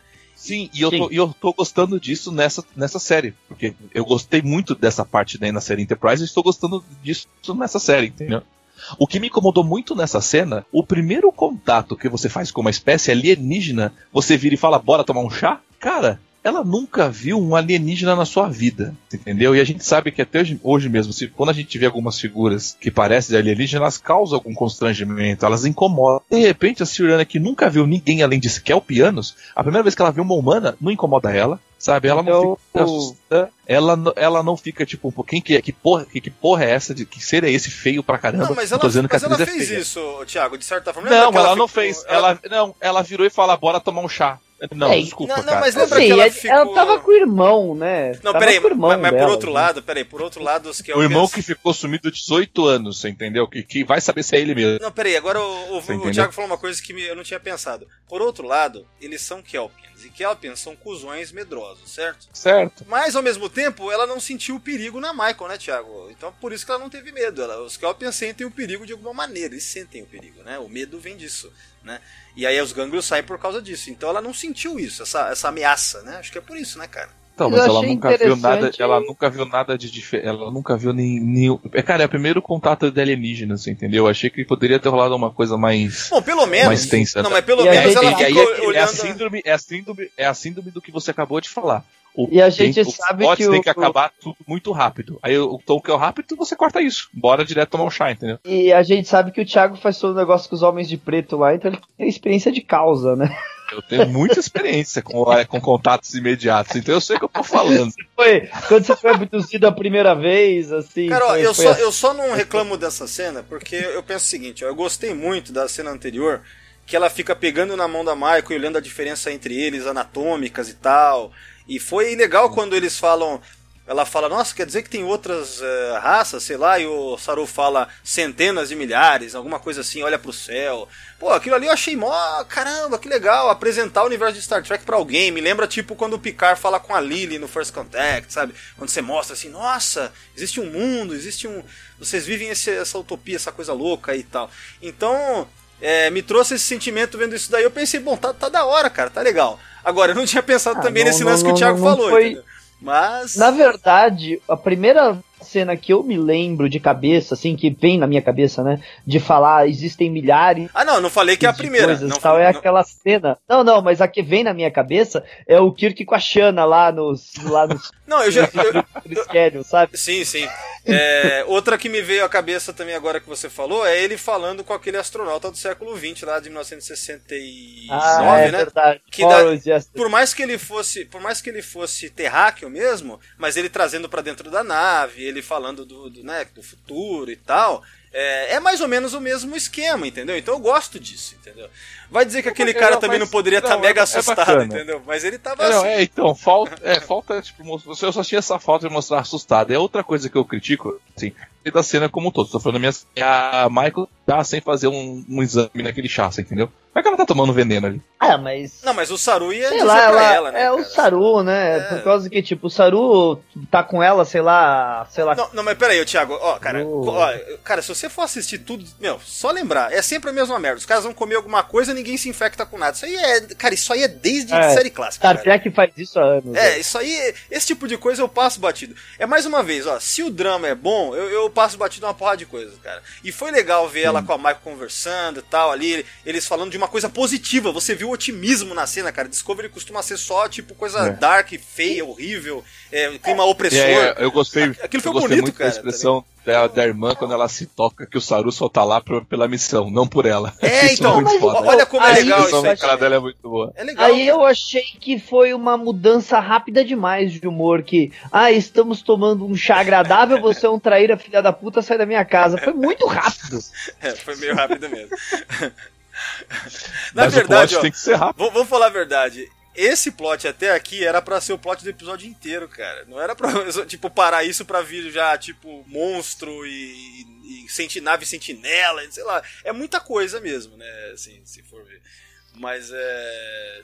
Tava legal, entendeu? Por isso que, assim, até esse ponto da história, tá tudo para mim andando bem até. Ainda mais em padrão Discovery de, de qualidade, né, cara? Então tava, tava indo é. legal, cara. Tava curtindo, entendeu? Eu gostei não, de. Eu não queria falar, eu não queria falar, mas eu vou falar. Você falou que a Michael não dá, não dá medo, assim, né? Os Kelpianos não sentiriam. Meu amigo, essa mulher fez uma guerra entre duas espécies. Essa mulher dá medo só de você ver ela de longe, tá? Só pra te falar, tá? Não, mas acho que não é bem assim agora. Esse ponto da vida dela não tá afim, né? Acho que. Acho que... Bom, mas vamos lá, vamos continuar a cena. Eles são, eles não, são mas, obrigados mas a sair isso, Mas isso que o Valdomiro falou, realmente, se tivesse trabalhado mais devagar algumas outras cenas, que nem mostrando o remorso do Saru, tivesse estendido a cena da enfermaria com o doutor lá e tal, e ter parado o episódio aí, quando toca a sirene, eles têm que se transportar para naves que é to be continued, realmente ficaria bem interessante o episódio. É, poderia ser um episódio de plot A, plot B, né? Culber e Stamets e a Michael Saru, e cara, seria um ótimo episódio, assim, um episódio agradável, bem desenvolvido de, de personagens, né? Não precisava enfiar tanta coisa. Por exemplo, a liberação do povo inteiro é feita no mesmo episódio. Pensa nisso, cara. É muita coisa, cara. Né? Então eles perdem essa oportunidade, né? Assim como perderam até naquele short track. Ah, por exemplo, a história daquele short track, né? Que a gente falou que poderia ser um episódio de 40 minutos, um episódio normal, de, de tempo normal, né? É, também eles pegam e fazem tudo rápido. Então é, é Discovery, né, cara? Complicado. O, o próximo plot point é quando eles são teletransportados de volta porque os baús estão chegando, certo? Isso. E agora, cara, vem uma cena que eu achei legal, cara. Achei legal. É, vai levar ao momento em que aparecem as naves sentinela. E quando eu vi aquilo, eu pensei, cara, que legal isso, cara. Até pelos efeitos sonoros, os efeitos especiais em si é, aquelas naves, sabe, me lembrou uma coisa, tudo bem, me lembrou Marvel Studios, entendeu? Me lembrou, é, sei lá, coisa que você vê no Guardiões da Galáxia, assim. Mas, cara, eu achei, achei bem, bem bacana isso daí. É, então, foi um momento em Discovery que eu, que eu fiquei impressionado. O que, que vocês acharam disso tudo, dessa sequência que segue? Olha, eu fiquei impressionado em que os baús fossem tão poderosos como foram mostrados. Eu esperava que fosse uma raça muito avançada para os Kelpios. Eu não esperava que fosse uma raça que fizesse frente a uma nave estelar. É, eu também não. Também isso aí foi uma surpresa para mim também não esperava ah, isso. Eu, eu, eu, eu achei normal isso. Eu, mas mesmo assim eu não achei que eles, tipo, eles foram lá só para tentar. Mas eu acho que assim, eles, tudo que eles têm foi mostrado pra Discovery, sabe? Eu não acho que eles também têm muito mais do que isso. Mas eu gostei dessa parte deles tentar, porque eles estão tentando mostrar o poder. Tipo, eles sabem que eles são muito mais inferiores que a Federação. Eles sabem se eles atacarem a nave da Federação, vai brotar mais 10 Eu gostei de tudo. Apesar que, não sei não, hein? A Guerra Klingon fudeu, não tem muito mais nave não. É, então. Eu acho que assim, é, essa cena também tem o lance do Saru estourando de novo, né? Ele estoura de novo na É. ponte, né? Então já dá uma. Eu Aí lembro. exagerou de vez. É, né? então, Aí- essa parte, essa parte quando eu vi, eu lembro que eu pensei. É, olha aí, ó, tá vendo como é que é um clichê? Tá vendo que o Saru qualquer coisa agora vai ficar estourando pra qualquer momento? Entendeu? E sabe o que é o mais legal? A, é a hora que o Soro explode, que deu a merda toda, o Capitão fala alerta vermelho, a Michael, você, quem puder ver, volta lá, tá no minuto 28. Ela tá fazendo aquela cara de negação, com aquela cara de bico, tipo, ah, você fudeu tudo, né, seu filho da puta? Tipo, ela tá mexendo com a cara pro lado e pro outro. Volta aí, dá uma olhada, é muito boa. É, eu cheguei a ver, não vou voltar, não. Você é um puto, mas tá, eu, eu adorei, cara. A cara dela, a interpretação, tipo, você fudeu tudo, Saru. Como você é um filho da puta? É, é, é. Mas, mas então, é, é um momento. É um momento que eu achei bacana, cara. Eu queria que tivesse, tivessem mais momentos assim, já que a série tem dinheiro pra gastar, sabe? É o momento em que essas naves sentinela aí, sei lá, elas começam a circundar a Discovery, cara. Porra, achei bem, Sim. bem legal, cara. Não, e o, e o legal é que agora que eu reparei, de novo mostra o hangar aberto, a porta aberta. De novo. Ah, eles, eles perderam a porta, relaxa que É, não tem porta. É, não, eles perderam a porta, porque ela tinha porta, já foi mostrado várias vezes fechando, né? Mas tudo bem, bora continuar. Não, tipo assim, ó, sabe o que eu pensei aqui também, cara? É que. Tipo, o Pike já, já se coloca em grande risco, sendo que ele poderia ter ido embora daí. Não, tudo bem, cara, não vou ficar aqui. É violação de primeira diretriz também. Eu não tenho negócios aqui, eu não tenho o que fazer aqui. A não ser o Red Angel, mas, cara, justifica. Ah, mas segundo- não, segundo ele teoria, mesmo, ele pode fazer o que ele quiser. Não, mas a Tirana falou que viu alguma coisa vermelha no céu pra eles enquanto eu tava conversando. Então, em teoria, tinha motivo pra ficar descobrindo o que ela viu. Não, mas o que eu quero Mas dizer é o o seguinte: quando várias eu- outras vezes, não, não, o pai que já disse várias outras vezes, como ele tá buscando informações sobre esse anjo vermelho, ele pode fazer quase que tudo. Ele pegou uma nave que ele quis, ele quebrou lá, usou o motor de esporos pra ir atrás dessa informação. Então, assim, a frota tem muito vontade de querer saber o que que é esse anjo vermelho. Então ele É, pode o fazer problema, até agora eu não entendi qual é a grande ameaça desses negócios vermelhos, pra falar É. a verdade, pra autorizar ele a fuder tudo. É, assim, então, é aí que tá, é aí que tá, ó, Thiago, o ponto é esse, né? Quer dizer. É, Pra gente, a gente ainda não sabe, mas essa que é a questão.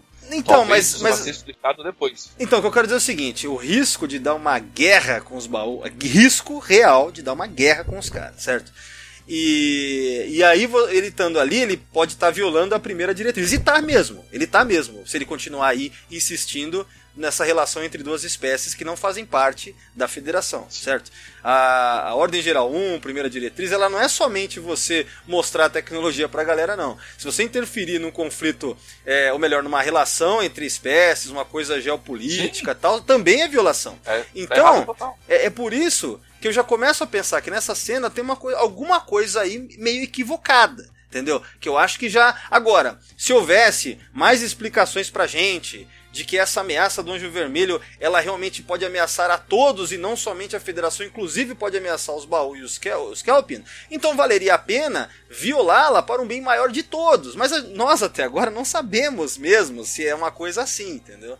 E é por isso que esse episódio, na, numa segunda assistida, que eu prestei mais atenção, eu falei, meu, tem um problema aí, cara. É um furo, sei lá, não, não tá tão bem construída essa história. É o que eu pensei. O que, que vocês acham disso? Ah, é, é, assim, é difícil de novo, eu vou falar o mesmo argumento, coisa, mas sem terminar de ver a temporada, sem entender o que é essa coisa vermelha de verdade, é difícil analisar se realmente justifica ou não essa quebra toda. É, mas você concorda eu- então eu que de fato é uma quebra de primeira diretriz ou o início de uma aqui já? Ah, gente, pelo amor de Deus, não é que quebraram a primeira diretriz, destruíram.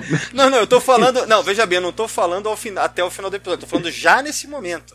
Já nesse momento, pra mim, olha, só a Michael DC já quebraram a primeira diretriz, vamos deixar claro isso. Certo. Aí alguém, eu tenho certeza que alguém nesse ponto tá falando, o Kirk fez sei lá quantas mil vezes, eu não tô discutindo isso. Sim. Eu tô discutindo se foi quebrado ou não, e pra mim foi. Aliás, aliás é... Isso, é- isso é importante, né, cara? Iniciar uma conversa sobre qualquer coisa, não só em Discovery, mas em Star Trek, Deveria ser assim, vamos começar essa conversa, mas tá proibido citar coisas que você que aconteceu antes em Star Trek, beleza? Beleza. Aí eu queria ver uma conversa é. andar, né? Vamos, vamos analisar o episódio Ou, pelo episódio. É, vamos analisar o episódio pelo lore, não pelo canon é, propriamente. Por quê? Pelo lore, porque as regras, cara. Ah, o que é uma primeira diretriz, o que é a federação, o que é a seção 31, o que é cada um desses conceitos e avaliar se está sendo bem feito, respeitado e tal. Esse é o ponto aqui, o principal, certo? Agora, como curiosidade, sim. Ah, mas como curiosidade, no episódio tal, tal, tal, tal, lá de trás, já fizeram aí uma outra coisa, mas não utilizar isso como argumento para justificar. Como desculpa. É, como, como desculpa, desculpa. para mas enfim. Desculpinha. Gente, pra começar, o Kirk é famoso por mandar foda-se a primeira diretriz, foi rebaixado por causa da, da, dessas atitudes dele e tal e coisa, e a galera lá temporal considerava ele uma ameaça. Aliás, eu, eu reassisti ontem, aleatoriamente, eu reassisti Trials and Tribulations. Ah, cara, só queria é. comentar que é aquela sensação de, sabe, bem-vindo de volta pra casa. Ah, cara, é uma delícia. É lindo, tá, né? mas vamos continuar. Mas, tá, vamos continuar esse assunto. tá. A questão é o seguinte, na verdade, eu concordo com o Fernando. Ele quebrou a primeira diretriz na hora que ele botou a Michael junto pra descer e a hora que ele deixou o Saru responder o cara. Então, assim, não tem muito mais do que o, o Pike fazer nesse sentido. O Pike até então estava muito cauteloso para não quebrar a diretriz, apesar de ter mandado a Michael. Mas até então ele está cauteloso. Ele está tentando ter, criar um diálogo com os baús, mas não consegue. Você entendeu? É assim, nesse ponto, ele já. Assim, a primeira diretriz já foi cagada. Não, ao menos, Thiago, ao menos, ao menos, o, na, nas palavras do Pike, ele diz: vamos tentar esticar sem quebrar. Certo? Ele fala isso. Exato. Mas de qualquer Exato, maneira, até... mas de qualquer maneira é foda. Eles colocam todos os erros na boca do Pike, né? Mas, e continuam fazendo. Mas eles colocam na boca dele. Parece que é tipo isso, né? Em Discovery. É, é... Não, assim, mas assim, eu sempre errou... vou, eu sempre me lembro da Janeway dando discurso pro Harry King falando que na época do Kirk e do Spock as coisas eram um pouco mais é, cowboy. É isso, assim, é, é, porque o espaço então, devia ser maior, o universo era maior. É, assim. é então, mas é sabe porque, vamos deixar claro, algumas das, não tô falando todos, mas algumas das decisões do Pike eu apoio e também faria. Não, mas olha só, não, é, no final do episódio a gente vai a gente vai discutir mais sobre isso porque vai ter realmente a, a violação em si, né? É, então aí a gente fala mais sobre esse lance aí. Acho que é melhor.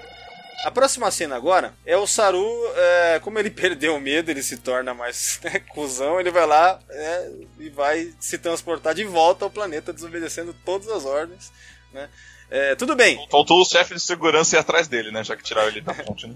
é verdade. Por que, que ele não foi escoltado? Né? Ah, mas até aí, gente. É, não, é, não é é sempre assim, para de passar pano. Lá, lá, lá, sem lembrar de coisa que veio antes. Para de passar pano, Fernando. Sem para lembrar. de passar pano. Ele tinha que ser do oficial. Era, Fernando, era óbvio que ele ia descer do planeta. Aí vem o segundo erro. Quando a nave tá em alerta vermelho, qual é a primeira coisa que acontece? Sobe escudo. Então como ele se teletransportou? O roteiro falou, ele se transportou.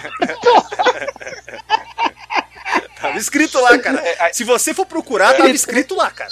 É, aí, aí, é, Aí chama a gente de hater. Não, meu amigo, não é que eu sou hater, mas você tem uma construção de universo, regras nesse universo. E você não consegue fazer uma a, a básica funcionar? Aí vem, aí, vem, aí vem o segundo erro. O cara tá fugindo, né? Ele precisa fugir, tem que ser rápido. Ele vai usar o teletransporte rápido. Tem que ser ligeiro. Sai daqui, cara. Aí ele coloca o teletransporte para daqui a um minuto? É, ele... ele... ficou fazendo o que em um minuto lá? De braços cruzados esperando a Michael chegar? Foi isso? É Mas você sabe que foi, eu, apesar de eu também ter achado que o tempo era meio longo, é, ficou inter... foi interessante mostrar o timer, né? Eu acho que a gente nunca viu um timer. A gente sabe que tem o Sim. que existe, mas a gente nunca não, não, viu. Não né? existe o timer, não existe o timer. Não, não, é lógico, é lógico que existe, a galera... Cara, existe, existe, existe. Não, assim, mas a... tá, mas a galera quando quer fugir da nave, a gente sempre viu o cara vai lá no controle, bota pra funcionar e pula. E corre, é, e, corre, e corre. E corre. Ele cola e corre. Eu, eu não tenho, acho que toda cena de Star Trek quando alguém tá fugindo é exatamente a mesma. Ele vai lá, coloca e corre. Foi a primeira vez que eu vejo um cara contando o time para daqui a um minuto subindo tranquilamente. Parece que não tava tendo desespero ali, sabe? Não tinha. Não cara, pelo, que, pelo que eu lembro, essa é a primeira vez mesmo, cara. Pelo que eu lembro, é realmente. Não, eu nunca vi o timer. Eu nunca é, vi então. o timer. Ele fala. É, tem até aquela cena no, no universo do espelho lá da série clássica que eu não consigo fazer o remoto, tem que ser na mão para vocês é poderem verdade, ir. É verdade, o final do episódio é tudo em torno disso, cara. É verdade. É. Nossa, cara. Puta que pariu, é verdade. Tá certo. Mas faz de conta que a Discovery inovou com o timer. Uma inovação da Discovery, que acabou não sendo passada por alguma razão. Acho que é porque ela foi parar Isso, mil anos no futuro. vamos- isso, vamos ficar focado aqui. Vamos ficar focado em Discovery. Tá bom, mas, mas realmente foi só pra justificar a Michael chegar, né? obviamente. Né? E claro. Né? Ah, e outra coisa que eu quero comentar só com uma nota de rodapé, porque nem precisa falar mais, mas eu faço questão. Obviamente, cenas da Michael quase chorando o episódio inteiro, né? Isso aí é. Já vai, nem precisa dizer, né, cara? Cara, desculpa, eu não prestei a mínima atenção na Michael nesse episódio. Eu tava muito ocupado curtindo o episódio. Mas é difícil quando eles metem ela na tela, close nela direto, entendeu? Aí você não tem como desviar o olhar, cara. Se tivesse um, né, um, um aplicativo na sua TV que deixasse tudo, sabe, chuviscando onde aparecesse a Michael, mesmo assim ia ficar metade do episódio chuviscando, assim, sabe? Aquela, aquelas testemunhas do Fantástico, sabe? Que- É isso. Cara, tá aí o aplicativo, hein, cara. Ainda não deve existir, hein? Porra. Interessante. Então, assim, é só pra fechar essa cena de teletransporte. Aí vem a próxima cena e ela fala: Senhor, alguém, alguém é, desceu, é, se teletransportou pra superfície. Aí eu fiquei imaginando, cara, só agora que chegou avisando pra ela, mas já tava pra teletransportar um minuto. Tá meio devagar essa comunicação de, é, do coisa, né? Eu achei essa cena eu achei desnecessária. Nem precisava ter feito. Poderia Ah, ser mas- Michael entrando na sala mesmo e falando que ele se teletransportou. Ah, mas aí todo mundo vai lembrar as bilhões de vezes na, na- em Star Trek que o, o, o oficial de operações via alguém está se transportando pro planeta, né? É, e já foi, né? É, e já Não, foi. mas É. beleza, vai. Vamos, a gente vai comentar o que agora? Que o Saru se teletransportou da Discovery pra Discovery mesmo? Então, é, na verdade ele se, trans- ele se teletransportou pra uma das naves e a nave retra- retransmitiu ele pra aquele negócio lá embaixo. Foi isso? Eu não entendi direito essa parte. Fala Não, a verdade, eu nunca entendi. Eu achei que eu, eu achei que o feixe dele tinha sido capturado pelos baús. Foi O isso que eu eu entendi. entendi. Então, eu O entendi. que eu assim- entendi foi É, o seguinte. fala. Tá, vamos lá. O que eu entendi é o seguinte: ele se teletransportou pra mesma posição que ele se transportou com a Michael. Tava inclusive escrito no teletransporte. Ah, é? Lá, ele só. Ele, é, exatamente, tá escrito no teletransporte, volta aí e vê. E aí, quando ele chegou no planeta, aí ele foi capturado. Tanto que a mulher fala, ele foi capturado, tá sendo levado. Não é, ele não- ela não tava vendo a assinatura dele de teletransporte, tava vendo ele sendo levado. Aí sumiu o negócio, porque ele entrou na água. É isso que eu tenho certeza que aconteceu. Não, pe- peraí, mas, mas tem todo esse comentário aí, eu não tô lembrado disso, caralho, meu. Não, não tem esse comentário, mas aparece na tela, ele se teletransportando, aparece um ponto na tela vermelho, aí mostra o ponto andando. Tipo assim, eu que eu consegui entender. Olha, o comentário que eu me lembro é eles falando que ele ia se entregar pra salvar a galera lá. É, outra coisa aí, ó. Na próxima cena tá a Tilly, a Frieza, né? E a Michael. Cara, a Michael tá num overacting nesse episódio também, cara. Ela. ela a, cara, eu, eu cada vez mais eu tô realmente percebendo que a Sonico a Martin Green é uma atriz ruim, cara. Ou mal orientada. Porque ela se comporta de uma maneira, tipo, a ponto de explodir, né, sabe, a todo momento nas cenas, cara. Vocês repararam nisso, nesse episódio? Não é só mais É, somente. não é somente ela quase chorando, ela já fica, tipo, quase a ponto de estar gritando, parece, né? Em várias cenas, cara. Eu acho um exagero. Ah, eu acho que a, eu acho que a interpretação da, da, da Sonic é consistente. Consistente com a do William Shatner. Então, é o que eu ia comentar. Nunca mais eu quero ver gente falando da William Shatner School of Acting. Quando agora nós temos aí alguém que superou, né? A Sonico, a Olha, puta que mas pariu. eu né? ainda acho que a Sonica isso é má direção, viu? É má direção e má construção de personagem, porque me constrói um personagem que cresceu em vulcano querendo ser uma vulcano. É, é, nessa- e de repente dá louca. Entendeu? Pra mim isso é má construção de personagem, é má direção. É, é má dire... Por que eu falo que é má direção? Porque nessa cena você tem a Michael e a coisa no fundo, e de repente aparece o Freeza gigante na tela, meio meia face, assim. Cara, eu achei isso muito bizarro. Então assim, eu acho que é tudo má direção.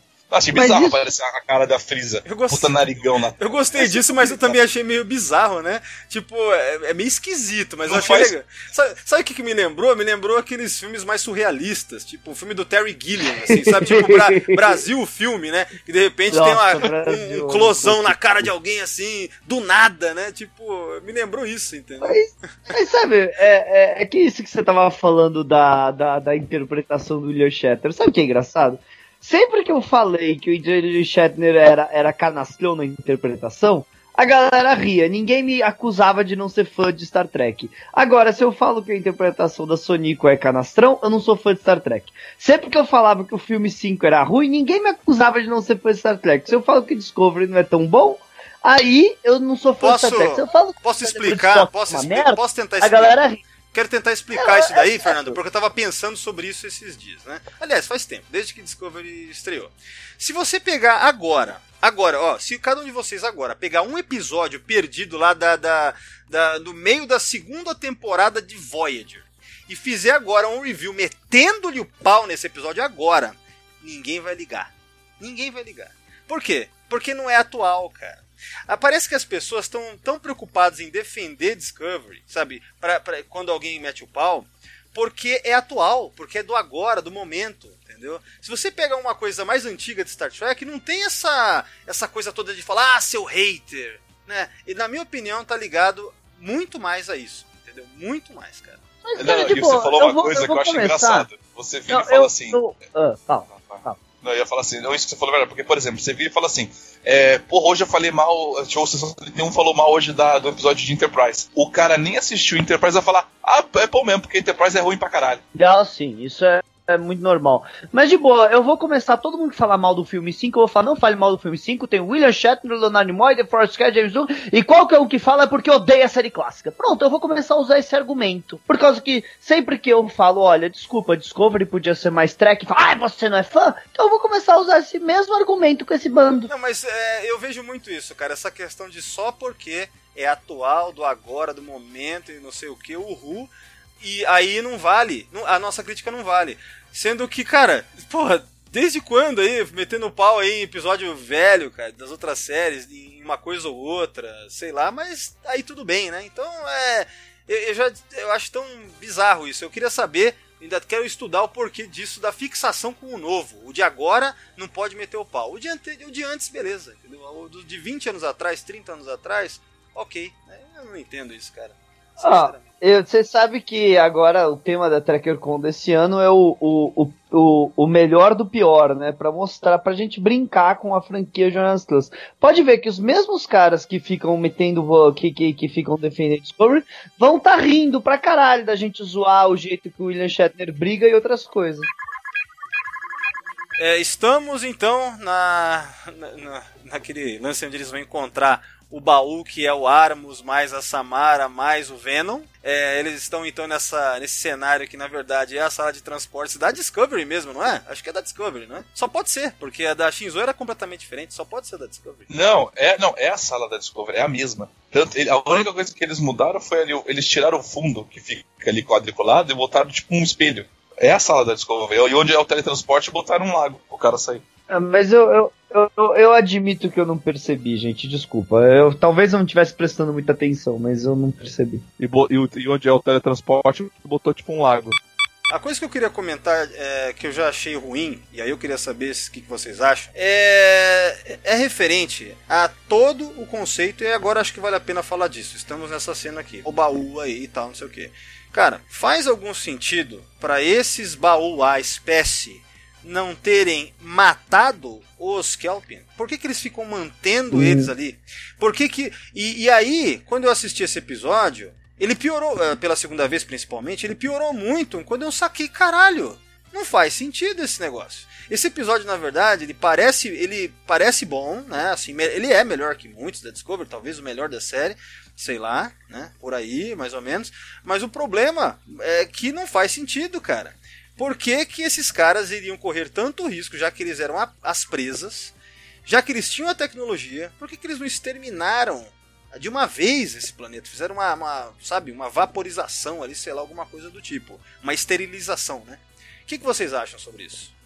Eu concordo, viu, gente? Se, se, se eles estão querendo, por que, que eles não aniquilaram a porra do- dos caras? Por causa que. e- e, claramente, no final, mostra que eles não têm o mínimo problema em aniquilar os Kelpianos. Então, por que, que eles não fizeram isso antes? Não sei. Por causa Posso que, pra falar? mim, a explicação, para mim, a explicação de que eles comiam os Kelpianos era uma explicação boa pra deixar os caras vivos como um rebanho, né? Então, eu vou. Eu, agora uma ideia que eu tive. Quem é filha da puta são os Kelpianos. Os baús, na verdade, são os inocentes. A história, pra mim, ela é contada ao contrário. Quem comia quem eram os Kelpianos.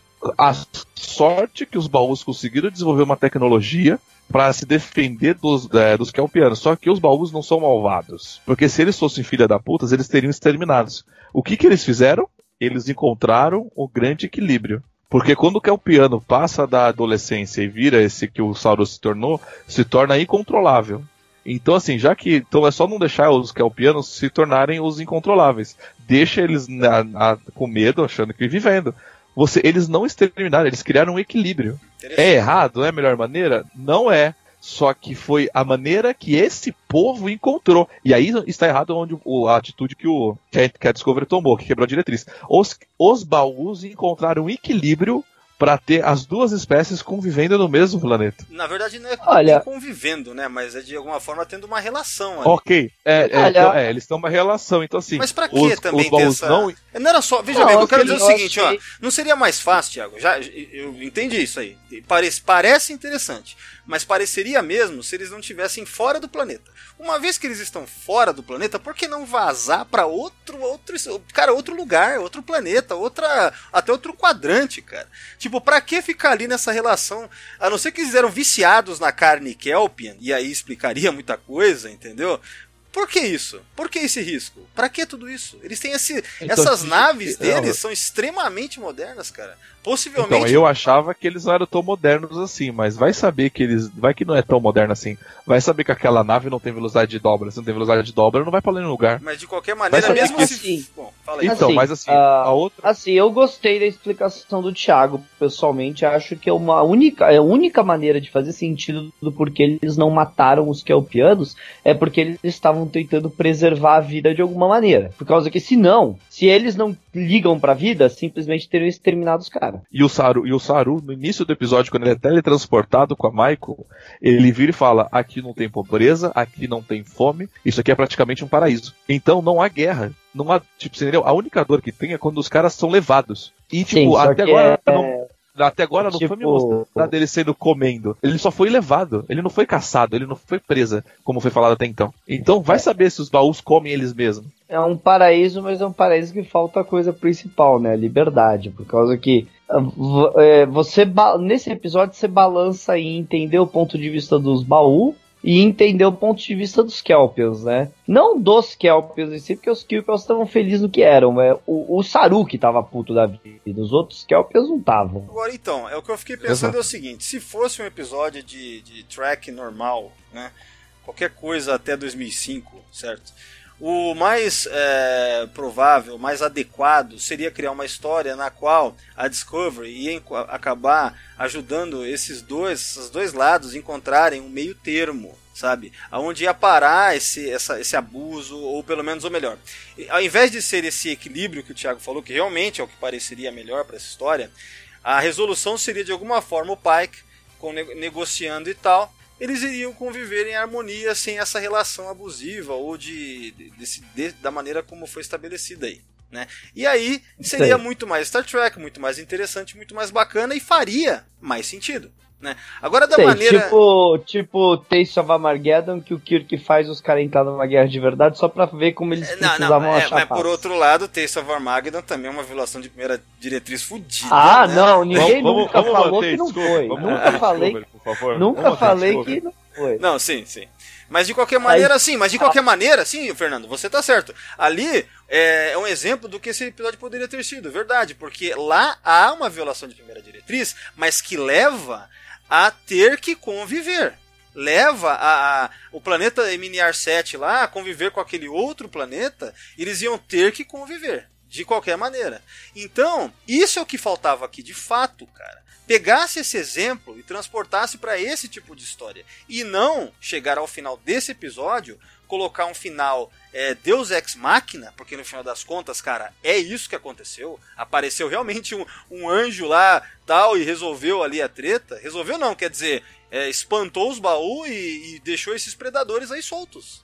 Então ficou esse. Cara, se esse negócio não tiver um planejamento maior, e eu duvido pessoalmente pelo track record de Discovery, então é, minha opinião sobre esse episódio está um pouco em aberto, mas pendendo para algo é, furado não me está fazendo sentido esses baús. De fato, não está, conforme nós estamos vendo aqui toda essa relação. E a gente vai até comentar mais sobre isso. O Thiago já, é, até parece que com essa explicação aí dá uma melhorada, mas não parece que é isso que vai acontecer. Nós não temos realmente indícios disso. A gente vai ver conforme vai avançando, mas por hora eu acho meio esquisito, cara. Sabe?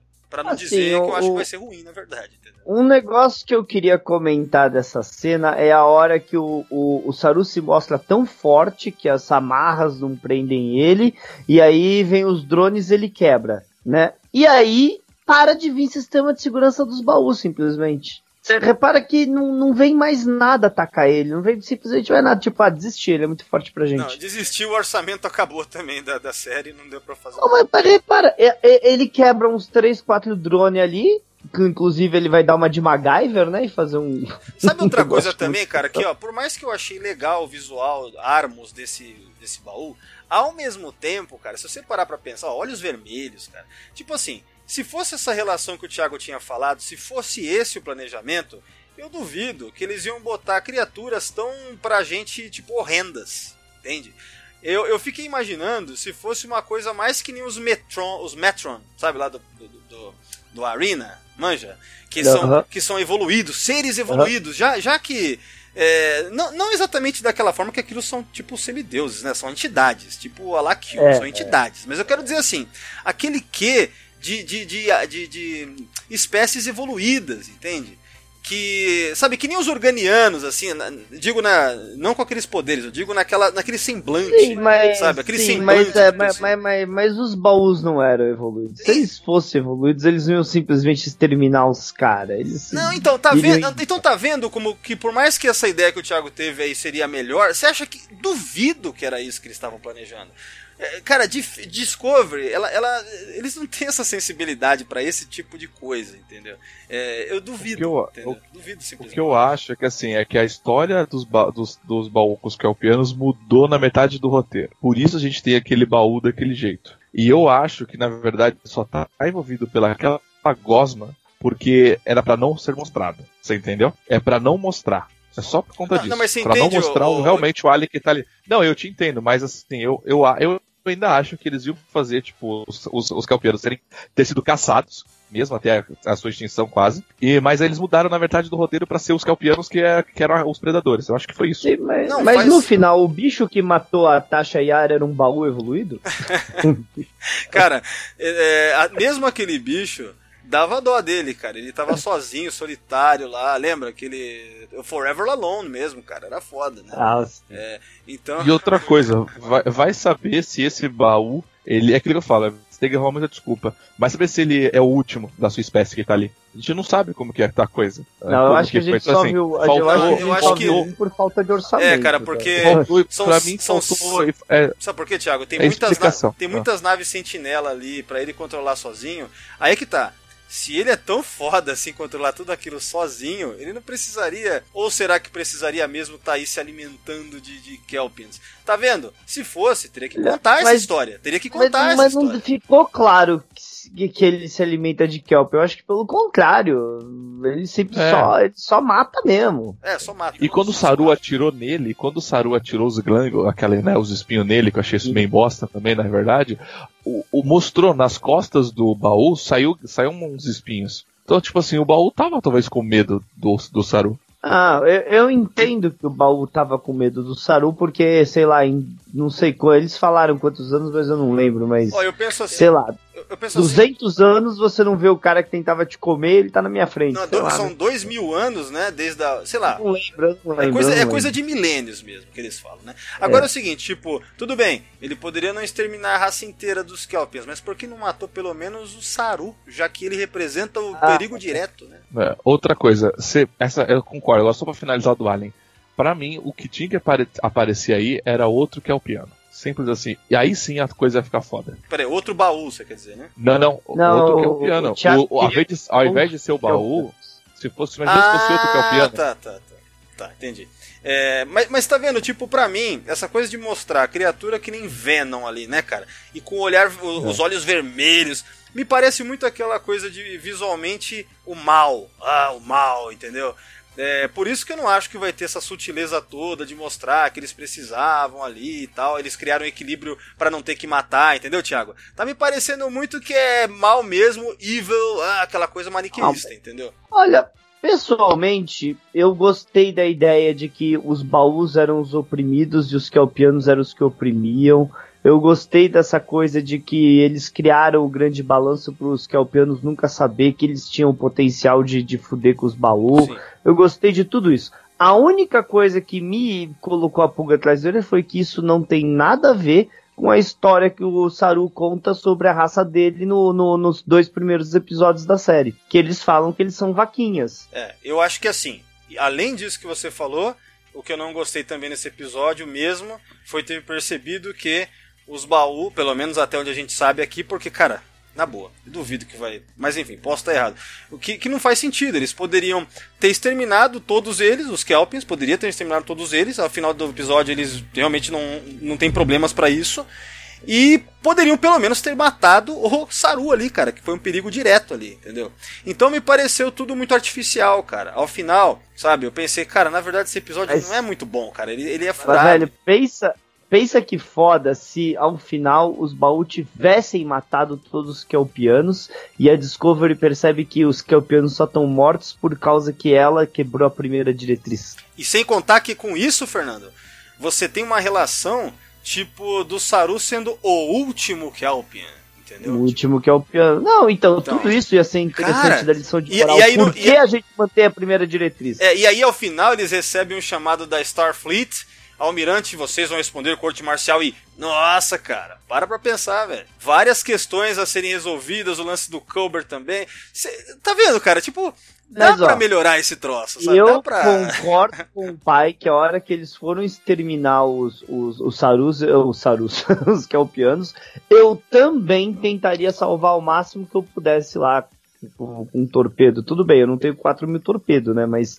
o que eu consegui salvar, eu salvo. Pera aí, então a gente vai falar disso agora então, sobre a questão de violação de primeira diretriz? Não, fala, comenta do que, o que aconteceu e a gente cada um especula o que acha certo e o que acha errado. Tá, então qual cena que a gente vai falar aqui? Porque também tem o ah, lance ah, do, do, Sar... do Saru MacGyver. Saru é, MacGyver, ah, né? Sim, isso. Ele, Fala aí. ele pega o... lixo e transforma no, numa arma, é impressionante. Não, no não, comunicador, assim, no Saru, comunicador, né? É, ele transforma num, num comunicador. Assim, o Saru foi exagerado, foi meio exagerado, mas eu aceitei, porque primeiro, no Bright Star a gente viu que ele tem o jeito da coisa, né?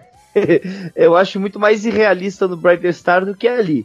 E ele foi um oficial da frota, um oficial de ciências da frota aí por 10 anos, 20 anos, 15 anos, sei lá. Ele era especialista em genolinguística, o caralho a 4. Então eu aceitei, apesar de eu ter achado exagerado, aceitei. É, que é uma nave alienígena, né? Beleza, tá suave. Não, aceitei. Não tô falando que não foi exagerado, foi exagerado, mas aceitei, vai. Eles pedem pra gente aceitar tanta coisa a mais, né, cara, que a gente tá cada vez mais tolerante, né? Com... É. Foda. Não, acho que se eles não tivessem dado nos últimos episódios o contexto do, do dele falar várias línguas, dele entender de comunicação e o Bright Star mostrar que ele sabia mexer com a tecnologia baú, porque era a tecnologia baú que ele usou para contactar a frota, né? É, então aceitei por causa disso, porque se, mas ainda achei forçado. Eu quero comentar, começar, né, a comentar sobre a questão da que eu achei também extremamente desajeitada nesse episódio. Quer dizer, achei, posso estar errado e nessa conversa a gente vai vendo isso daí. Tipo assim, o Saru, ele começa a explicar por, por esse comunicador mesmo é, ele começa a conversar com a Michael, a Michael explica, não, a gente descobriu mesmo, tal, não sei o que, que na verdade as presas são eles e vocês são os predadores e não sei o que mais e tal. E aí, cara, numa conversa de um minuto, dois minutos ali, é resolvido que eles vão acordar todos os, é, ou melhor, tirar esse medo, os gânglios de todos os Kelpians do planeta, e sabendo que isso vai implicar em trazer uma raça de predadores de volta, entende?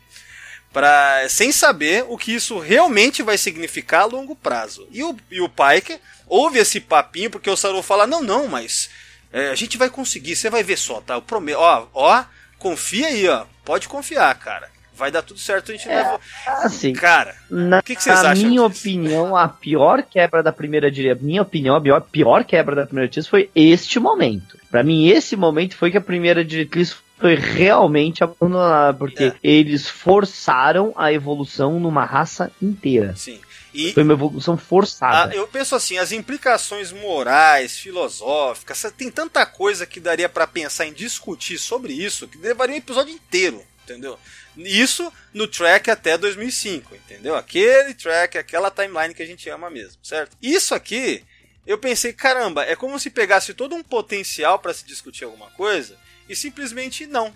Ao mesmo tempo, esse tipo de erro já aconteceu na franquia anteriormente também, mas é, não para Foca em Discovery. É, foca em Discovery, né? Mas é, depois eu vou comentar, fazer uma menção a um episódio que também faz uma coisa terrível nesse sentido. Mas é, eu achei assim, é, é mais uma coisa que torna esse episódio não tão memorável, na minha opinião, justamente porque é descuidado, entende? Eu quero dizer que mesmo um episódio que já é melhor que nem esse, ele ainda não configura entre episódios memoráveis para mim, de verdade, porque ele comete erros demais, sabe? Então, assim, é... uh, eu fiz uma. Eu, eu acho que vocês viram que eu criei uma enquete dentro do grupo do Sessão 31, porque eu queria escutar a opinião do pessoal que escuta o podcast, porque se você tá no grupo de sessão 31, a gente supõe que você acompanha. ah, né? não, peraí. Pelo é o grupo de sessão acha. 31 do Facebook, que na verdade, quando, sempre que alguém faz uma enquete assim, mas quem aqui realmente ouve o podcast, você vê que é uma quantidade reduzida daqueles 2.400 pessoas, sei lá quanto que tem. Mas aí eu coloquei exatamente, para quem não viu, eu coloquei exatamente isso. Quebraram a primeira diretriz, sim ou não? E ainda botei a pergunta não foi se o episódio é bom ou ruim, que era pro pessoal simplesmente me, que eu queria saber a opinião pública. O resultado foi que 47 pessoas acreditam que sim, foi, foi, foi quebrada a primeira diretriz. 13 pessoas acham que não, que não foi quebrada a primeira diretriz. Uh, tem três pessoas que adicionaram uma que eu não tinha botado, que é Veja Bem. né? Mas olha só, é, eu achei curioso que o número foi 47, número emblemático de Star Trek. Star Trek. E duas pessoas colocaram a primeira diretriz nunca respeitada por ser uma lei criada por brasileiros. Puta Sei que pariu, né? Tá, mas então. Mas o engraçado é que os comentários, a galera foge do que eu falo para ficar justificando, para ficar, ah, o Kirk fez isso de novo, gente. Foi uma pergunta de sim ou não, gente, de boa. É, é, é, meu, por quê? Já ficou claro que tanto eu quanto o Thiago quanto o Valdir gostamos do episódio. A gente só tá discutindo se realmente não foi um exagero o jeito que foi quebrada a primeira diretriz. Não se o episódio é bom ou é, ruim. só, não, peraí, tá? só, só, quero dizer uma coisa. Eu, eu, não, eu gostei mais ou menos, tá? Não gostei tanto assim, não, cara. Mas assim, é que comparado com a média de Discovery, ele é melhor. Eu só disse assim, ele é bem melhor. Mas eu não vou falar pra você que eu gostei. Porque quando eu fui ver a segunda ah, vez, cara, ele ficou bem problemático mesmo. Ah, assim, mas é, é, é, também existe os exageros, né? Que nem você vê a galera falando, nossa, esse episódio foi um 9.8. Que? Você tá de zoeira? Nossa, Você tá de zoeira. Cara, de boa. Eu nunca vi um episódio de Star Trek que foi um 9.8. Eu nunca vi um episódio de nenhum seriado que foi um 9.8. Eu nunca vi um filme na minha vida que foi um 9.8. Entende o que eu quero dizer? A galera exagera demais. É que nem saiu o filme do Aquaman. Nossa, melhor filme da DC de todos os tempos. Que, gente, calma, Deus, para com esse exagero. Tá, mas voltando pro episódio aqui. Então, sobre essa questão da violação, né? É, eu achei é, muito, mais uma vez, muito corrido, cara, corrido demais. Você não precisava decidir isso numa conversa de dois minutos. É uma decisão seríssima. Isso era um dilema para ficar discutindo o episódio, cara. Imagina que legal que seria ver vários lados da história, tal. Aí você tem lá um outro Kelpian, você tem lá outro baú. Você... Mas não, cara, fica tudo muito assim, essa aceleração para contar logo isso, para resolver ter essa coisa grandiosa ao final. Parece até um series finale isso aqui, cara. De tão grandioso, entendeu? E aí com isso perde todo, esvazia toda a carga dramática que você podia, podia ter só para ter é, essas coisas é, amontoadas, sabe? E ainda vem o, o, anjo lá do céu, lá do sei da onde, cara. Então é, ah, cara, mas, é assim, demais, o, sabe? O que o, é, mas assim, ele quebrou a primeira diretriz profundamente até de, filha, de ser filha da puta. Porque, cara, a hora que ele. Ele não pensou, ah, vamos transformar todos os kelpianos, né? Vamos evoluir. Ele não pensou que os baús poderiam matar todo mundo? Olha, então, tipo pra assim, mim. Veio eu... uma burrice forçada ainda. Na hora, Isso... na minha cabeça veio. É? Eles vão exterminar os Kelpianos. Eu achei Exato. que terminar ali. Eu não tava esperando o Anjo Vermelho salvar os Kelpianos. É. eu é. também não tava esperando o Anjo Vermelho. Eu achei que eu falei assim, pô, eles vão fazer isso e agora os baús vão ter todo o direito de matar os Kelpianos. Eles interferiram.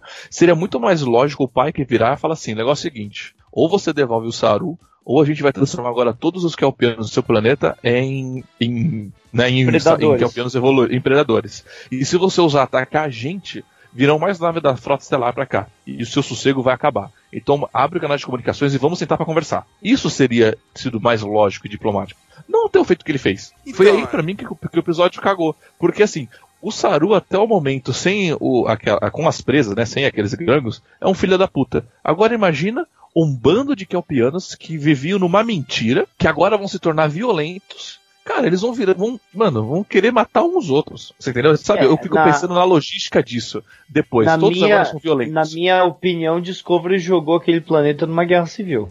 Na minha Exatamente. Discovery, por causa que a tecnologia que os baús tinham pra botar eles sob controle, que era os totem, a porra vermelha destruiu. A porra Exato, vermelha destruiu aquilo. Então a gente tá vendo o começo de uma guerra civil. Olha só, o Saru, o Era- Saru nessa era isso- conversa. isso eu ia- Nessa conversa com o pai, que é a Michael ali, que ele tá no comunicadorzinho que ele tirou, construiu do nada, né? Ele fala: Não, mas nós vamos provar pra eles que nós podemos ir, a, é, sabe, tipo, é, passar por isso, ir além disso, ou seja, não cair na vingança ou na coisa predatória. Só que, cara, como que o Saru pode, tipo, ter essa certeza de que realmente nós, não, nós vamos, vamos ir além disso, entende? Como, cara? Isso é muito, muita fantasia ele achar, é a ingenuidade dele. O que, que é isso? O pior de tudo é ele falar uma coisa dessas e o pai que falar, ah, ok, então vai. Pô, então pra mim, cara, é, Não sei. É ingenuidade ou desespero? mas desespero, por que desespero também? Por que Pra salvar a raça dele, né? Iam matar todo mundo. Não, mas peraí, mas de que maneira que isso é um desespero? O relógio tá correndo por quê? Quer dizer, porque se ele soltar todos os, os Kelpian agora, é, não vai ser O mesmo. relógio, o relógio só correu porque ele transformou todos os Kelpianos. É, porque antes Não, disso não sim, existia mas essa. eu acho Ah, o desespero, Ah. o desespero é até pra salvar a irmã, né? Não, o- cara, não era mais lógico ele ter feito um comunicador que colocasse a localização dele? Porque se ele conseguiu criar um sistema onde ele consegue vazar lá o, a evolução dos Kelpianos, é um sistema que ele consegue saber a localização do Saru. Mas, mas, mas ele tava querendo fazer revolução Não. desde o começo do episódio. É, Então, não, não, então, quem quis fazer a mas o- revolução mas é que tá, foi, cara. o- foi a galera da nave, não foi o Saru. Foi a galera da nave. Não foi o Saru que pediu pra Michael fazer aquilo. Foi. Você entende o que eu quero te dizer? Não foi o Saru que pediu pra, pro capitão liberar isso. Isso foi uma decisão da nave. Pra poder salvar o Saru. Mas é- Aí que tá o erro. Bom, a questão é, é nessa conversa que Saru com Michael Pai, que esse- essa conversa toda leva a isso. E aí que tá, tipo, é, isso é feito e daí o pai que concorda, o pai que é o capitão, ele que decidiu. Isso tá nas costas do Pike, cara. Pra mim é complicado você. é, eu- eu- cara, eu tô cada vez mais achando que eles estão realmente estragando o Pike, cara. Porque ele que tomou essa decisão aqui. Ele é o capitão, ele é o responsável. Relaxa, é, a gente sabe que o pai que vai se fuder no futuro. A próxima vez que você assistir Menedry, tipo, mereceu mesmo, filho da puta, né? Aí, vai lá pro mundo das ilusão, babaca. Fica lá achando que você tá aí de boa aí quando você tá todo fudido, na verdade. Vai, vai, vai rindo agora. Vai rindo. Bom, mas, mas, mas Não essa era a questão. vida, só vai piscar. E acender uma luzinha. Tu, tu. É, eu, mas vai, vamos continuar aí o episódio. Mas essa que ti- tinha que ter sido a discussão. O Pike que deu a ordem de fazer. Então, assim, por isso que eu acho que o episódio, a hora que você faz os porquê, ele dá uma cagada. Ele vira meio, fica meio bem bosta. Que é bem nessa hora. A conclusão não foi tão inteligente. Não, não Bem, foi, cara. Pior eu que não acho foi que- mesmo, cara. Mas eu acho que finalmente chegamos na hora do anjo vermelho salvando o Saru e tal e coisa. Pegou de surpresa, hein? Pegou de surpresa. Então, a- aquela hora tá todo mundo falando que e- esse anjo vermelho tem curvas femininas e os outros que apareceram antes não. Cara, pra mim sempre teve curvas femininas no anjo vermelho. Desde, desde a da primeira vez que eu vi. É, não sei quem falou isso, porque tá, tá- é, na verdade mal aparece traços do anjo vermelho, mas quando aparece, lembra o corpo feminino. Tá super. Ah. Esse anjo que apareceu, ele faz todo o sentido do- dos esboços que, que foram desenhados. Sim, o esboço da igreja era totalmente um corpo feminino. Sim. Bom, estabelece então, estabelece então que o Anjo Vermelho tá aí pra salvar, né? Porque se ele salvou aqueles não, não, humanos não, ele da não tá Terceira pra Guerra. salvar. Não, ele mas tá aí pra alterar ele tá aí pra alterar acontecimentos. E ele está alterando. Não, o que eu quero ele dizer é o seguinte, alterou ó, a morte daquela galera, É. ele alterou aquele meteoro cair em Nova, é, é, nova né, coisa, e, foi, e por aí vai. Alterou o destino dos, dos Kelpianos. Então, não, o que eu quero dizer é o seguinte: o que a gente tem como fatos é salvou, salvou os Kelpians, salvou aqueles humanos da Terceira Guerra Mundial. Então até, tem isso daí também, né? Agora, É, agora qual é ah, o plano? é. o plano possivelmente gente- é esse de, de alterar algo. Se a gente pensar, a Discovery salvou a, a, a Rhino e o pessoal que tava lá na nave caída. Eles salvaram os caras da Terceira Guerra Mundial duas vezes, uma durante a guerra e a outra por causa que a Discovery, quer queira quer não, salvou eles do, do meteoro que ia lá, né? E agora salvou os Kel pelos baús matar eles, então parece que tá guiando, sim. Ah, é, e não vamos esquecer que, a, que o Anjo Vermelho salvou a Michael quando era criança, né? Ah, Que ela deu a- o negócio pro Spock. então o Anjo Vermelho é a Michael do futuro, é isso? Não. Se for, eu já eu fiz essa especulação com vocês lá no, no privado. Se for pra falar agora, eu já falo tudo agora. Então fala logo. Tá, cara. vai, fala. Eu queria evitar a especulação, mas já que tá aí. Cara, a especulação, a cara, a especulação minha vai ser rápida. Para mim, o, e tem a ver com short tracks, tá? Para mim, short tracks, na verdade, eles foram cenas cortadas do que a galera falou que não tava nada rolando e nada funcionando. Então, short tracks pra mim não foi nada criado, já tinha. E se você ver esse episódio, a gente vê que o cenário do Saru, se bobear, já foi tudo gravado junto. Não, sim, a gente Inclusive a cena da. Jojo. Não, não, sim, mas pra mim não foi que isso foi criado a mais. Isso foi tirado da Discover pra fazer aquilo. Na minha visão, Anjo Vermelho é tipo, que tem a ver com o episódio Calypso. É alguém do futuro. Hum, Que tá, mudando, que tá mudando a linha temporal em alguns certos pontos pra que talvez a federação não seja malvada. Lembra que no Calypso o cara fala que ele tá lutando contra o Feed, alguma coisa assim? É Fed. Fed. é, então não, é, vai sa- né, Vi- Videreish, Videreish. Vader- Isso. Vai saber que esse anjo vermelho tá alterando a linha do tempo pra bater no Calypso. E assim, ele, ele, a gente não sabe tudo que ele fez, mas a gente sabe que ele salvou as pessoas na Terceira Guerra Mundial, né? Ele fez tudo isso que a gente acabou de falar, e um fato importante, que aí eu posso até dizer que, que Discover não faz parte do, do universo Canon ou Prime. Ele falou pro Spock aonde estava Michael. Então, assim, se ele está salvando pessoas da morte, como na Terceira Guerra Mundial, então significa que quando ele avisou Spock, ele salvou a Michael da morte. Então é por isso que a gente nunca conheceu a Michael. Porque o Anjo Vermelho ela nunca tinha interferido. morrido. Porque ela, Ela teria teria morrido. morrido. E Porque ela. até eu- agora ele salvou todo mundo. Então ela é um salvamento. Pode falar. Não, mas eu, eu, eu, eu, eu, eu, eu vi o vídeo com, uma, com a teoria de que se o Anjo Vermelho não tivesse salvado a Michael, né? A Michael nunca teria ido pra Discovery, é, desculpa, pra Shinzu, que nunca teria causado a guerra com os Klingons, e aí ela nunca teria ido pra, pra, pra Discovery, e o Stamets ia morrer na mão do tardígrado tentando achar a porra da tecnologia de esporo e nunca ia ser desenvolvida. O, o cara que fez essa teoria realmente ligou de uma maneira falando, realmente, se a Michael não tivesse metido em tudo isso, não teria acontecido nada dessas merda. Mas eu gosto da teoria que hoje vermelho é a Michael. Eu gosto da teoria, não, ai, vai ser legal, não. Eu gosto da teoria de que eu falo, ó, faz sentido a teoria, é isso que eu quero dizer. Uhum. Eu, não, eu, não acho, que- eu não acho que seja a Michael. Eu não acho que seja a Michael. Eu acho que seja alguém interferindo. Mas não a, a Michael, não. Ó, esse vídeo, esse vídeo não fala que é a Michael, fala que são os pais da Michael que o anjo vermelho salvou, porque a gente nunca viu o corpo deles. É. Não, é, não, isso eu, não, isso eu não vi. Isso eu não vi. Vamos pular pra cena lá. Tá o Tyler falando pela sessão 31 mais uma vez, como se fosse um agente experiente da sessão 31. Ele fala Ah, tá com uma bosta isso. Cara, eu acho uma bosta, cara. Parece aquele personagem, tipo, que desnecessário, né? E que tinha que trazer de volta porque alguém lá gostou do ator na primeira temporada. Não, vamos trazer Não, ele não, pra- porque tinha que fazer par romântico com a Michael. É, né? sem Então, contar essa peraí. merda também, né? Então é. E sem contar também essa sessão 31 desajeitada da série Discovery, né, cara? Então, eles. Acho que foi aquele negócio, nossa, nós vamos botar um agente da sessão 31 na nave, vai ser mega cool, tal, não sei o que, bad preto. E aí tá esse cara, né, meu? É foda. É, Eu fico imaginando ele aparecendo numa videoconferência atrás com os Klingons ainda. Não, isso é. dá pra resolver. Com a máscara Klingon, de aquela máscara que a Jojo tava usando, que era da sessão 31, né? Lembra? É, eu, eu. Aliás, aquela máscara holográfica que a, que a Jojo tá usando me lembrou tanto de Capitão América 2, sabe? Nossa, da, da Viúva Negra, né? Quando ela usa. É, é, é a mesma merda. Eles já roubaram os hologramas do, do, do Iron Man e agora a máscara da, da Shield. Que legal. A tecnologia da Shield, né? É verdade. As últimas cenas ali, é, o Saru se despedindo da irmã dele, e a última cena é a Michael falando: Nossa, agora vendo a sua relação com a sua irmã, resolvi ir pra Vulcano.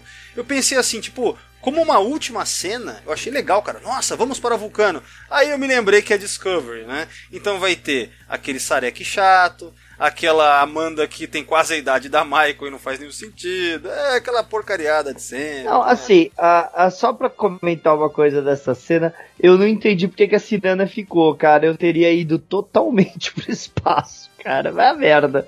Não, a Ciranda ficou porque ela vai ser a guia do planeta. Ah, foda-se, eu não quero ser guia do planeta, eu quero conhecer as estrelas. Eu quero conhecer as... Tá, mas então é isso, né? Então é. Basicamente. Ah, sim, a, a, a ideia, porque no começo do episódio a gente entende que a Michael tá procurando onde. É o Tyler até fala. Ele é teu irmão, onde ele se esconderia, né? E tipo, eu acho que é aí que ela tirou a ideia. Ele tá escondido em Vulcano. Tem algum lugar em Vulcano que ele sempre ia quando é criança, que é onde ele tá enfiado. Por causa que o trailer mostrou ele, né? Certo, então ela não teve essa ideia antes, já que ela conhecia tanto ele assim. Exato, ela só teve a ideia agora, mas assim. É engraçado, porque o IMDB coloca que ele só vai aparecer no 13 terceiro episódio. E mas se for lembrança? Mostrou, mas o trailer mostrou uma cena dele. Aí o MDB ainda mostraria. Se ele for só visto no episódio, o MDB ia colocar ele nos créditos.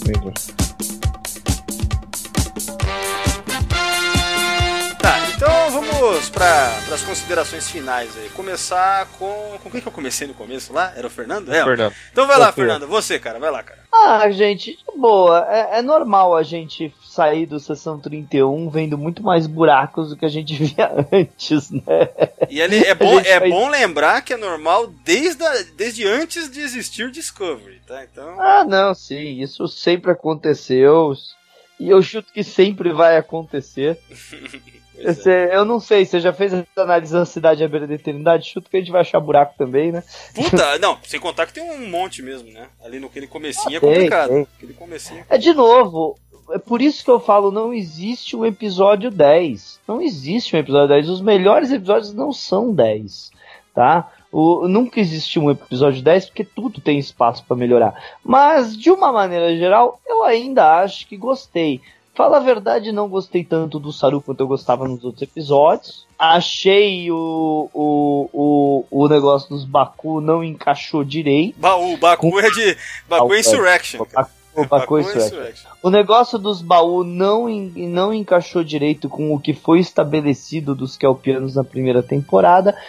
E eu tô falando dos dois primeiros episódios, não do da floresta louca lá. Mas, de novo, eu gostei do episódio. Eu acho que não.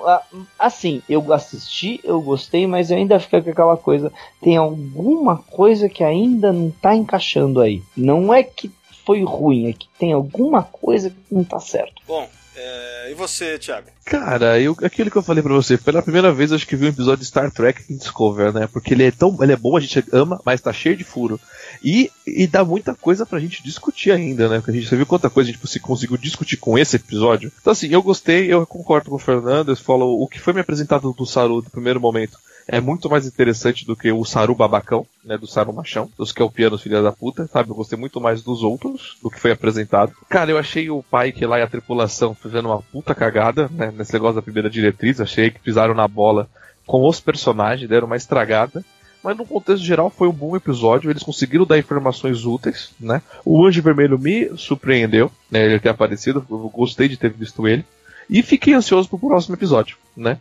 E como tem aquela teoria, né? a gente tem a teoria do episódio bom e do episódio ruim, né? Esse foi o episódio bom, né? Então o próximo é ruim. Então eu tô um pouco preocupado, mas eu tô ansioso pra ver. Mas assim, né? É uma coisa que a gente pode falar da segunda temporada. Tem um episódio bom e um episódio ruim. Primeira temporada, não.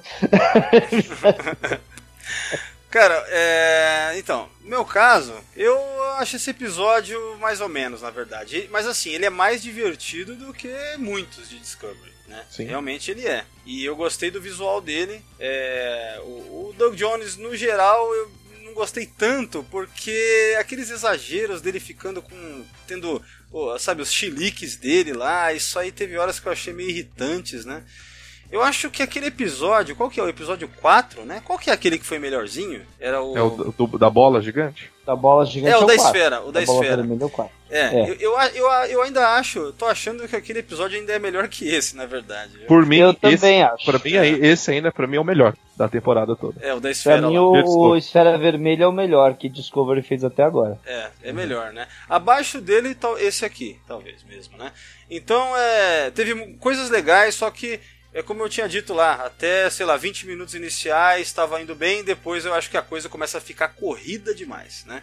E eu acho que algumas decisões não serão bem encaixadas e vai ficar com uma coisa idiota, tipo a motivação dos baús, eu tô duvidando que esse negócio vai fazer sentido, porque por esse episódio não faz. A gente discutiu Cara, de boa, a gente nunca mais vai ver os Kelpianos e os baús de novo, tá? De boa. Então, assim, cara. É... E ó, eu não tô falando isso porque eu sei nada, não, viu? Eu tô falando de chute mesmo, meu. Então, assim, no geral, é, cara, tipo assim, melhor do que a maioria, mas ainda assim ficou, né? Sei lá, cara. É, é, o que me incomoda muitas vezes também é, é isso, né, cara? Esse monte de coisas e nenhuma delas realmente bem desenvolvida. Mas, sei lá, se esse episódio é um indicativo de que pode, sabe, ir melhorando, mas a gente tá vendo que tá nessa média aí, né? Episódio bom, outro ruim pra cacete, um outro mais ou menos, depois outro horrível. Então é. Cara, eu tô sem opinião formada agora sobre essa temporada. Ela tá muito irregular, muito irregular, né? É, e eu não. Nem sei dizer se esse episódio é bom, na verdade. Eu vou colocar como mais ou menos, assim. Mas eu- eu- uma certeza eu tenho. Ele não me irritou quanto, ele me, quanto outros episódios me irritaram profundamente. Esse tem essa cara que o Thiago falou mesmo de uma coisa assim, vários erros que a gente já viu Star Trek cometer, Star Trek mesmo, né? Ou seja, da, da timeline original. Então, é, então assim, beleza, é um daqueles que vai, é, nada memorável, mas também não é horrível. Acho que dá pra dizer mais ou menos isso daí. On the holodeck, baby, you can go anywhere you wanna go. On the holodeck, darling, by now I'm sure you know. You can see it, feel it, touch it, taste it, baby. Shut off the safeties and get Encerrando o going. podcast de hoje, então vamos finalizar. Vou me despedir de vocês, o de sempre. Deixa eu me despedir, deixa eu me despedir. Ah, sim, beleza. Então, Thiago, é isso aí, cara. Valeu, um grande abraço e até a próxima. Dá o seu recado aí, cara. Cara, Valdomiro, muito obrigado por mais uma participação. É sempre bom estar aqui com vocês conversando sobre Star Trek. É, sigam lá a gente nas redes sociais, Diário do Capitão. A gente tá sempre lançando vídeo aí também toda semana para discutir depois de Discover. Tá bem bacana ao vivo, com várias participações. Entra no site também, vê lá as informações. A TrekkerCon, eu espero, eu esperava que saísse essa semana a informação, mas talvez só próximo da outra semana que vai sair se vai rolar ou não. Porque, né, devido a alguns putos aí, o Senac ficou bem rigoroso esse ano. Mas estamos aí, entra também lá na curte a página da TrekkerCon para maiores informações. Muito obrigado, Valdomiro. Até a próxima e engage. Bom, e Fernando, cara, valeu, um grande abraço, falou e até a próxima. Fica à vontade aí. É isso aí, valeu mais um Sessão 31 disco. Eu acho que eu consegui fazer quase todos, deve ter um ou dois que eu não consegui participar até agora. Mas é isso aí. Legal falar, né? fa- é, conversar com os amigos é sempre divertido, né? Independente de qualquer coisa. E galera, fica ligado aí em tudo que a nova frota tá fazendo. E não se esquece, esse é o ano que a frota faz 30 anos, então fica ligado que vamos ter surpresas pra você. Ok, bom, eu vou deixar os meus recados. Acompanhe o Sessão 31 nas redes sociais, o Facebook, o grupo e a página. Tem o Google+, o Twitter é o arroba secal31. Sigam também no Instagram é, e também o grupo do Sessão 31 no Telegram, tá? O link para ele estará no post desse podcast no site. Acessem o site. É isso aí, galera. Muito obrigado a todos que estão ouvindo aí e Kapla!